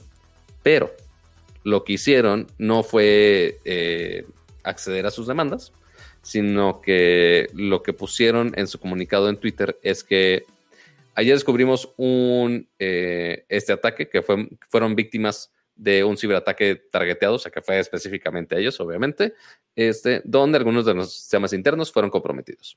Eh, un actor indefinido tuvo acceso a nuestras redes internas, eh, recolectó algunas, alguna información de CD Projekt Red este, y dejó esta nota que, comentamos hace rato. Este, dejaron cosas encriptadas, pero pues bueno, tenían backups, entonces no hubo tanto problema de ese, lado. Este, pero pues bueno, ya aseguraron su, su estructura y ya empezaron a restaurar esa información de manera interna. Pero lo que sí dejan muy claro es que no van a ceder a las demandas y tampoco van a negociar con esta persona que hizo este hackeo. No negociamos este, con terroristas. Básicamente, sí. Pero, pero, pero además el, el, tema, Pato, o sea, este fue como nada más como, como, como el inicio de la historia. O sea, eh, claro. Eh, prácticamente ya lo que hicieron ellos es, ok, va, no me quieres pagar, así de cámara, cámara, culero, ¿no? Entonces, yo lo que voy a hacer es subastar esta información y se la voy a vender al mejor postor, ¿no? Eh, esta información ya fue vendida. Sí. Hay rumores de cuánto fue la transacción. En el chat están diciendo, al parecer, 5 millones de dólares, si no me equivoco, es lo que se pagó por esta información, o por lo menos es lo que aquí en el chat están, están comentando. Y ya hay pruebas en, distintos sitios de la información que fue vendida. Obviamente hay capturas de la estructura de las carpetas, hay capturas de los archivos, hay eh, pruebas como tal de que pues esta información ya se vendió. Eh, entonces, insisto, ¿no? Pobres, digo pobres en el sentido de que les ha ido este bastante mal los últimos meses. Creo que digo no no no sé, yo no soy nadie como para decir si te mereces o no estos ataques, yo creo que definitivamente no, o sea, eh, eh, esto evidentemente es un crimen. Es, es, un delito, bueno, no un crimen, es un, perdón, es un delito. Es un delito que obviamente se va a investigar. Eh, digo, CD Projekt Red, por lo menos en, es, una compañía polaca, están en, Polonia. En Polonia, entonces eh, desconozco tal en cual, polaca.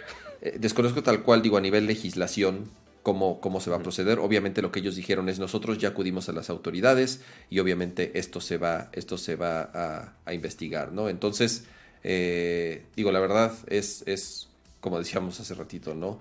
Échenle ya, ya, ya pobres, así de ya estuvo, ya, ya déjenlo, ya está muerto.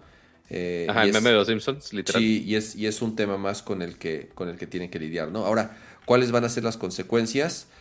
Pues por lo que se entiendo, hay como, eh, es algo de lo que se mencionaba, es que hay una versión de The Witcher 3 que no ha sido liberada. Yo no sé si se trata de una remasterización o de un port a alguna otra plataforma en donde no haya salido The Witcher 3, que según yo The Witcher ¿Optimizada a nuevas consolas? Pues no lo sé, puede ser, o sea, yo no, sí, porque creo que no ha salido la versión eh, como tú dices, ya optimizada para consolas de nueva generación. Entonces, bien se podría tratar de esa versión de The Witcher 3.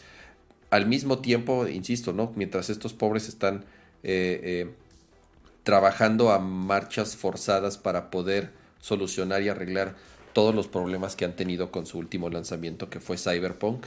Entonces, de nuevo, ¿no? Esto, esto se puede ver por, por, varios lados. Número uno, el tema del delito. Número dos, estos cuates cómo le están sufriendo.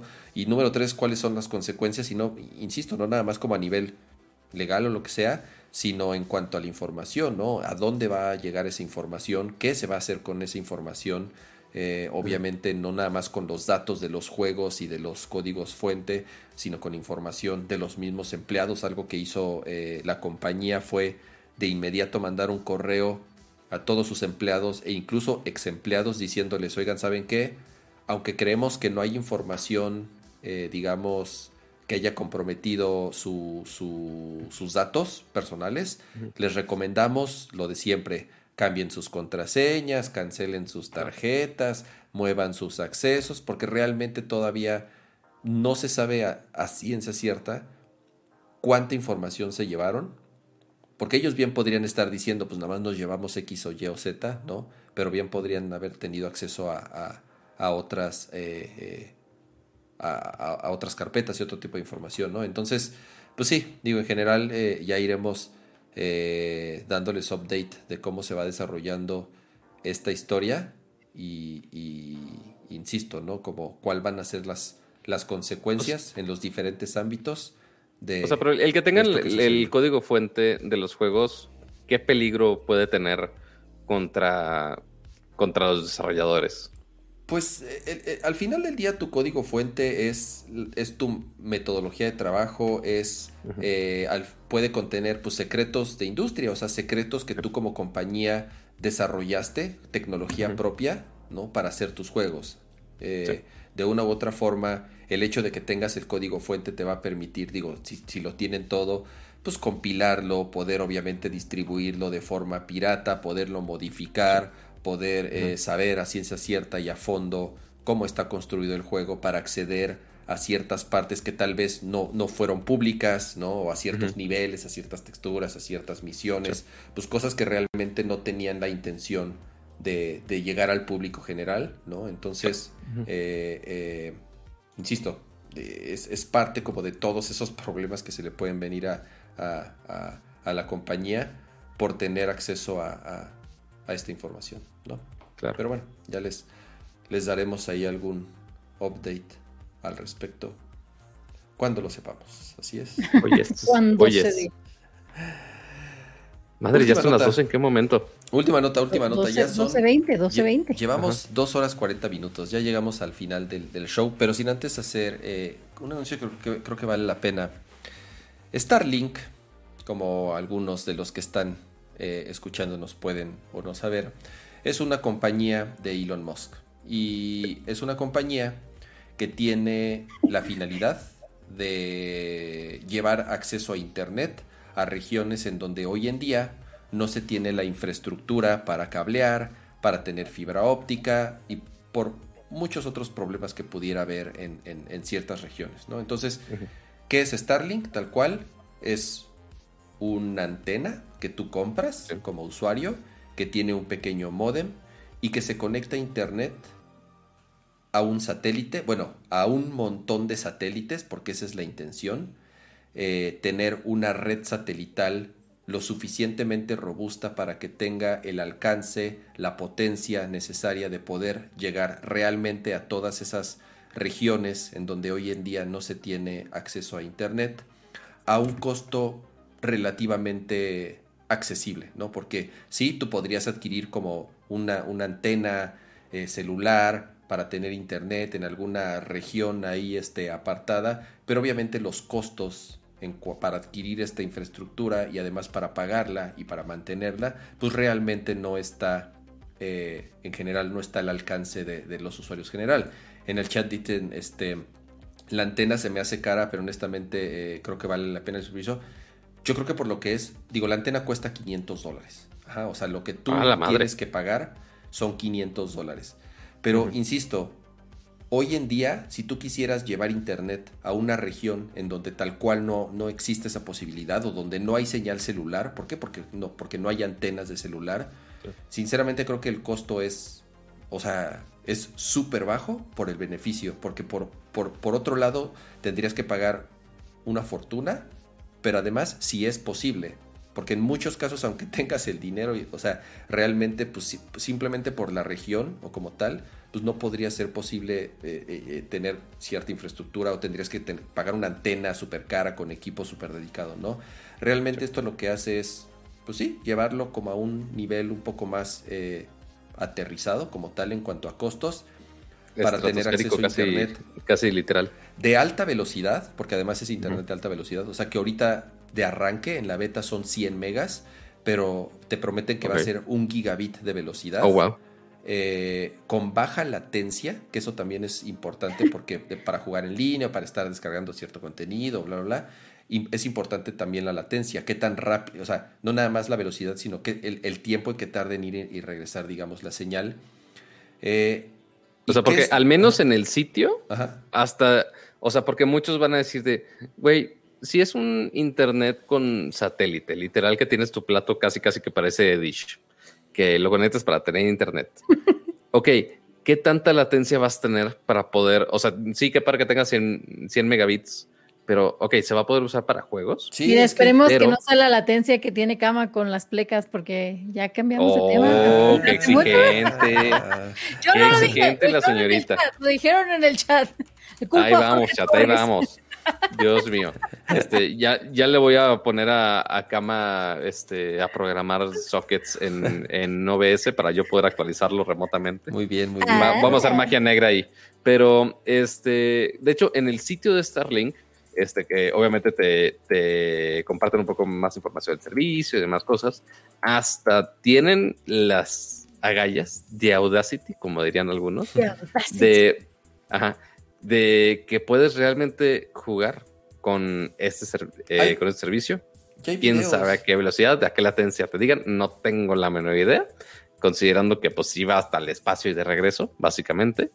Este, pero según ellos, sí se puede. Hay, hay, hay, hay un canal de YouTube que yo sigo, es bastante famoso, eh, Linus Tech Tips. Eh, ellos claro. acaban de subir un video, es de los... eh, El es- yo canadiense, Exactamente. pero sí exitoso.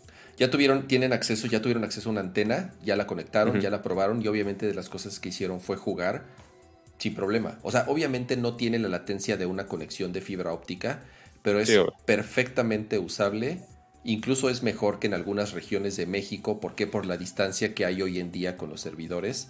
Entonces, eh, eh, para hacer una prueba piloto, bastante bien. Insisto, eh, la intención es tener muchos más satélites allá arriba para cubrir una mayor área y para tener mayores velocidades y para tener mejor consistencia en el servicio.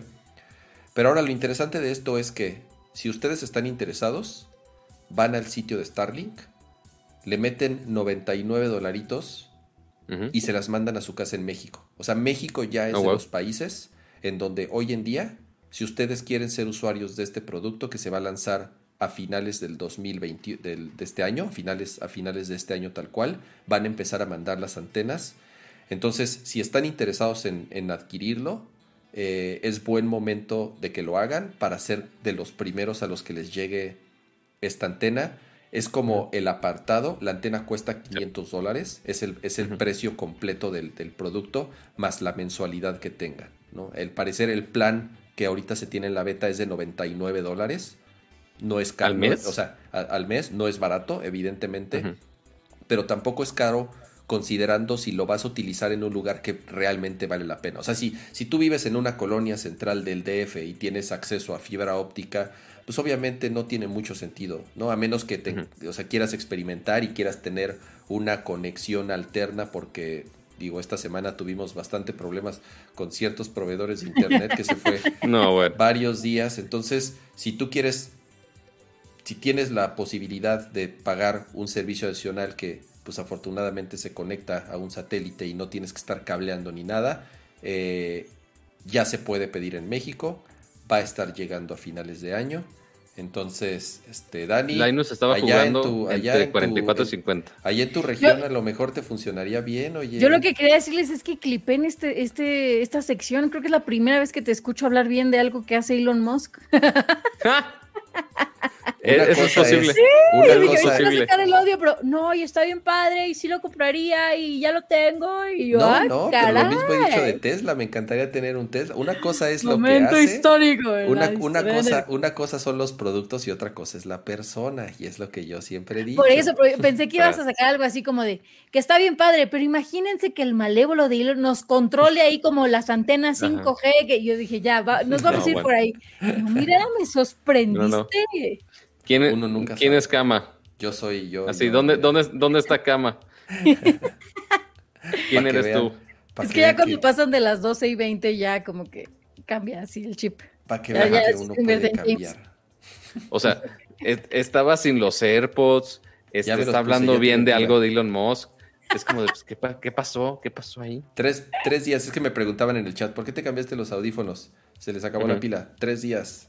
Sí. Nada mal, creo que tres días de, de uso. Digo, no, no constante, obviamente, pero en general creo que tres días de uso de unos audífonos inalámbricos y ya se, y no estaban al 100% cuando me llegaron. Este, bastante. ahorita mal. los cargué 10 minutos más o menos. Ya cuando los otros me empezaron a lastimar mis orejitas, ya mejor me los cambié. Pero bueno, llegamos Así- al final. y de- recuerden ¿eh? que está este todo el medio primeras impresiones unboxing de, de cama de los dedicado a los AirPods Pro. Eh, no, que es, ¿qué es? Max, ¿Sí es AirPods Pro? Air- AirPods Max. Es por- ya, ya no sé con tantos nombres de tanto faramaya. Este, pero recuerden que está el video también en el canal para que lo vayan checando y es exclusivamente de eso. Es- así que fans de Apple, por favor, vayan a ese episodio especial que transmitió Cama. Ya allá. síguete, Pato, ya síguete. Este, y pues bueno, muchísimas gracias a todos por acompañarnos en otro episodio más de Nerdcore Live, de Nerdcore Podcast. Recuerden de dejar su bonito like, de suscribirse en su plataforma favorita, se hace en Twitch, se hace en YouTube. Este, y recuerden también de decirle a su asistente virtual favorito que les recuerden este, que tenemos Nerdcore Podcast el siguiente jueves a las 9 9.30 de la noche. Y durante todo ese tiempo se agradecen muchísimo sus memes, sus comentarios, sus aportaciones, sus sugerencias de algún tema que, quiere, quieren que comentemos en vivo durante la el episodio de la siguiente semana, pues bueno, nos pueden estar mandando con nuestros arrobas que ahí están en pantalla o también este, el arroba de Nercor y también con el hashtag de Nercor Live. Así que nos vemos en las... Dime, dime. Los memes. Ya veo varios. ¿eh? Ajá, estaba abriendo, justo estaba abriendo Twitter para sacar los, los, momazos del día de hoy. Hay buenos, porque eh, recuerden, hay porque recuerden que ya, ya, ya es sección regular. Al final del show, obviamente vamos a ver este, los diferentes memes que estuvieron saliendo durante el show, incluyendo, por ejemplo, el bonito, déjame lo pongo otro rotar aquí. El bonito mono con cuchillo. No, no, es que hicieron miles del mono con cuchillo. El mono con cuchillo se hicieron varios. el mono con cuchillo, llegaron, llegaron varios del mono con cuchillo. El eh. chango con cuchillo. El chango con cuchillo. también lo de entre más sellitos, más sabor. Este, de ese también hubo un par, de ese también hubo un par, el de los chetos. espero no venga este salud, este Secretaría de Salud a, cerrarnos el changarro. la pela la no Secretaría de Salud, pato. Eh, ahí está el otro del, chango con cuchillo. Qué que, este igual es de de Odnan, también el, creador también de, de, Cama Ensangrentado y demás. y Dios mío, no había visto este. Hasta que nada más de los cinco tips de la semana. Pato, pato, pato. Madre Vamos a hacer la pecera del amor. Ay, no, no, no, no. La pecera del amor. Ah, sí, era con Rudy, ¿verdad? Es muy cierto, se me olvidaba. Vamos a hacer algo así como en el Tesla del amor, en la Cybertruck del amor. Oye, lo, lo dirás medio en broma, pero fun fact. Ya ves que cuando uno se casa. Me enamoré de un Tesla, pues sí, sí, es normal. no, espérate. Cuando uno se casa, este, ya después se va en su carroza a la fiesta o lo que sea, ¿no? La carroza de la boda de mi hermano fue de los primeros Model X que hubo en México. De hecho. Entonces ahí ves así muy religiosa la boda, muy este tradicional, la madre. Corte A se van en su nave espacial a la fiesta. Pues, ¿De qué pedo? O sea, ¿sí le dio todas las arras a la novia o no? Digo, nomás para pues, saber, fue. Pues no, no, más bien pues era, era prestado antes, la verdad, de un familiar por ahí, pero pues sí, sí fue curioso de, de las pocas bodas que dices, ay, se fueron en, un, en una pinche carroza en un Tesla Model X blanco, así con las pinches alas de gaviota. No, acá. no, no, no, O cuando se pusieron de mal las Homers para los 15 años, ¿no? También estuvo. Ándale, justo así. Un, una limosina Homer así rosa chillón. Es que, es que, mi, mi, cámara. No veo, no veo, no veo. Atínala tu cámara, cámara. Eh, a ver, el problema de mi cámara es que no es, no es, moderna como ah, la de ustedes. Yo, a mí no me mencionaron eso. Ay, qué bonito. claro que sí. Me gusta. esos chetos no se ven lo suficientemente radioactivos. Pongan, pongan si no te dejan dedo de cheto, no vale la pena. Ese. Espérenme, por aquí tengo otro. Mm, a ver. Ah, el, el, el, chango con cuchillo. Llegaron, llegaron varios del, del chango. El chango con cuchillo, sí, por supuesto. No ve la cara de ese güey, o sea, le queda perfecto. Cortea mañana en la mañanera, ¿no? Y en un, en un programa ahí de internet. Estaba, estaban ahí hablando y, pues no. Y con la evidencia de ese programa logramos censurar Twitter, así que los vamos a cerrar en México. Unos muchachos por, culpa por ahí que, que nomás risa y risa. Pues no. Pues no, así no. Oye, chico, el internet. Gracias, Pato. Ah. Dani. No. Qué sofistado, se te salió igualito. Sí lo tenía.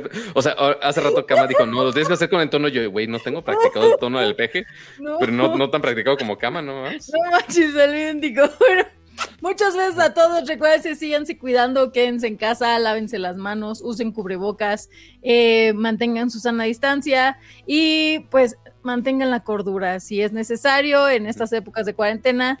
Eh, yo les recomiendo buscar eh, terapia o alguna actividad que sea como extra a sus, a sus actividades familiares, porque los niveles de violencia están incrementando en las familias, entonces, pues siempre es bueno prevenir que es mejor prevenir que lamentar, entonces Oye, buscar ayuda nunca está de más y nunca es algo malo, al contrario. Entonces, si nosotros podemos hacer algo para evitarlo, pues hagámoslo. Entonces, los recomiendo mucho, les mando besos. ¡Mua! Gracias por estar aquí, nos vemos la siguiente semana. Y aparte, si nos podemos acompañar aquí entreteniéndonos entre todos, Exacto. este, seguramente, bueno, intentaré hacer lo posible. Este, a ver si este fin de semana podemos hacer un episodio de Nerdcore Gaming, si no a principios de la siguiente. Vemos, vemos, vemos. Este, con algún jueguito nuevo por ahí. No lo sé, no lo sé, veremos. Este, si no, pues también recuerden de seguirnos a todos en nuestras redes personales. Dani está transmitiendo muy seguido, yo estoy transmitiendo muy seguido porque, porque no sé, millennials que necesitamos algo que hacer en nuestras nuestra vidas. terapia. Ajá, nos cerramos la terapia de transmitiéndonoslo en Twitch, básicamente. Pero pues gracias, Kama, por ayudarnos a producir el show del día de hoy. Estaba bien, pero no, no estaba en mute. ¿Cómo así? Ajá. Pues yo los odio a todos, adiós. Ajá. Gracias por acompañarnos, los queremos mucho. Nos vemos la próxima semana. Los Ahí queremos si ver Un triunfar. episodio especial. Cuídense. Adiós.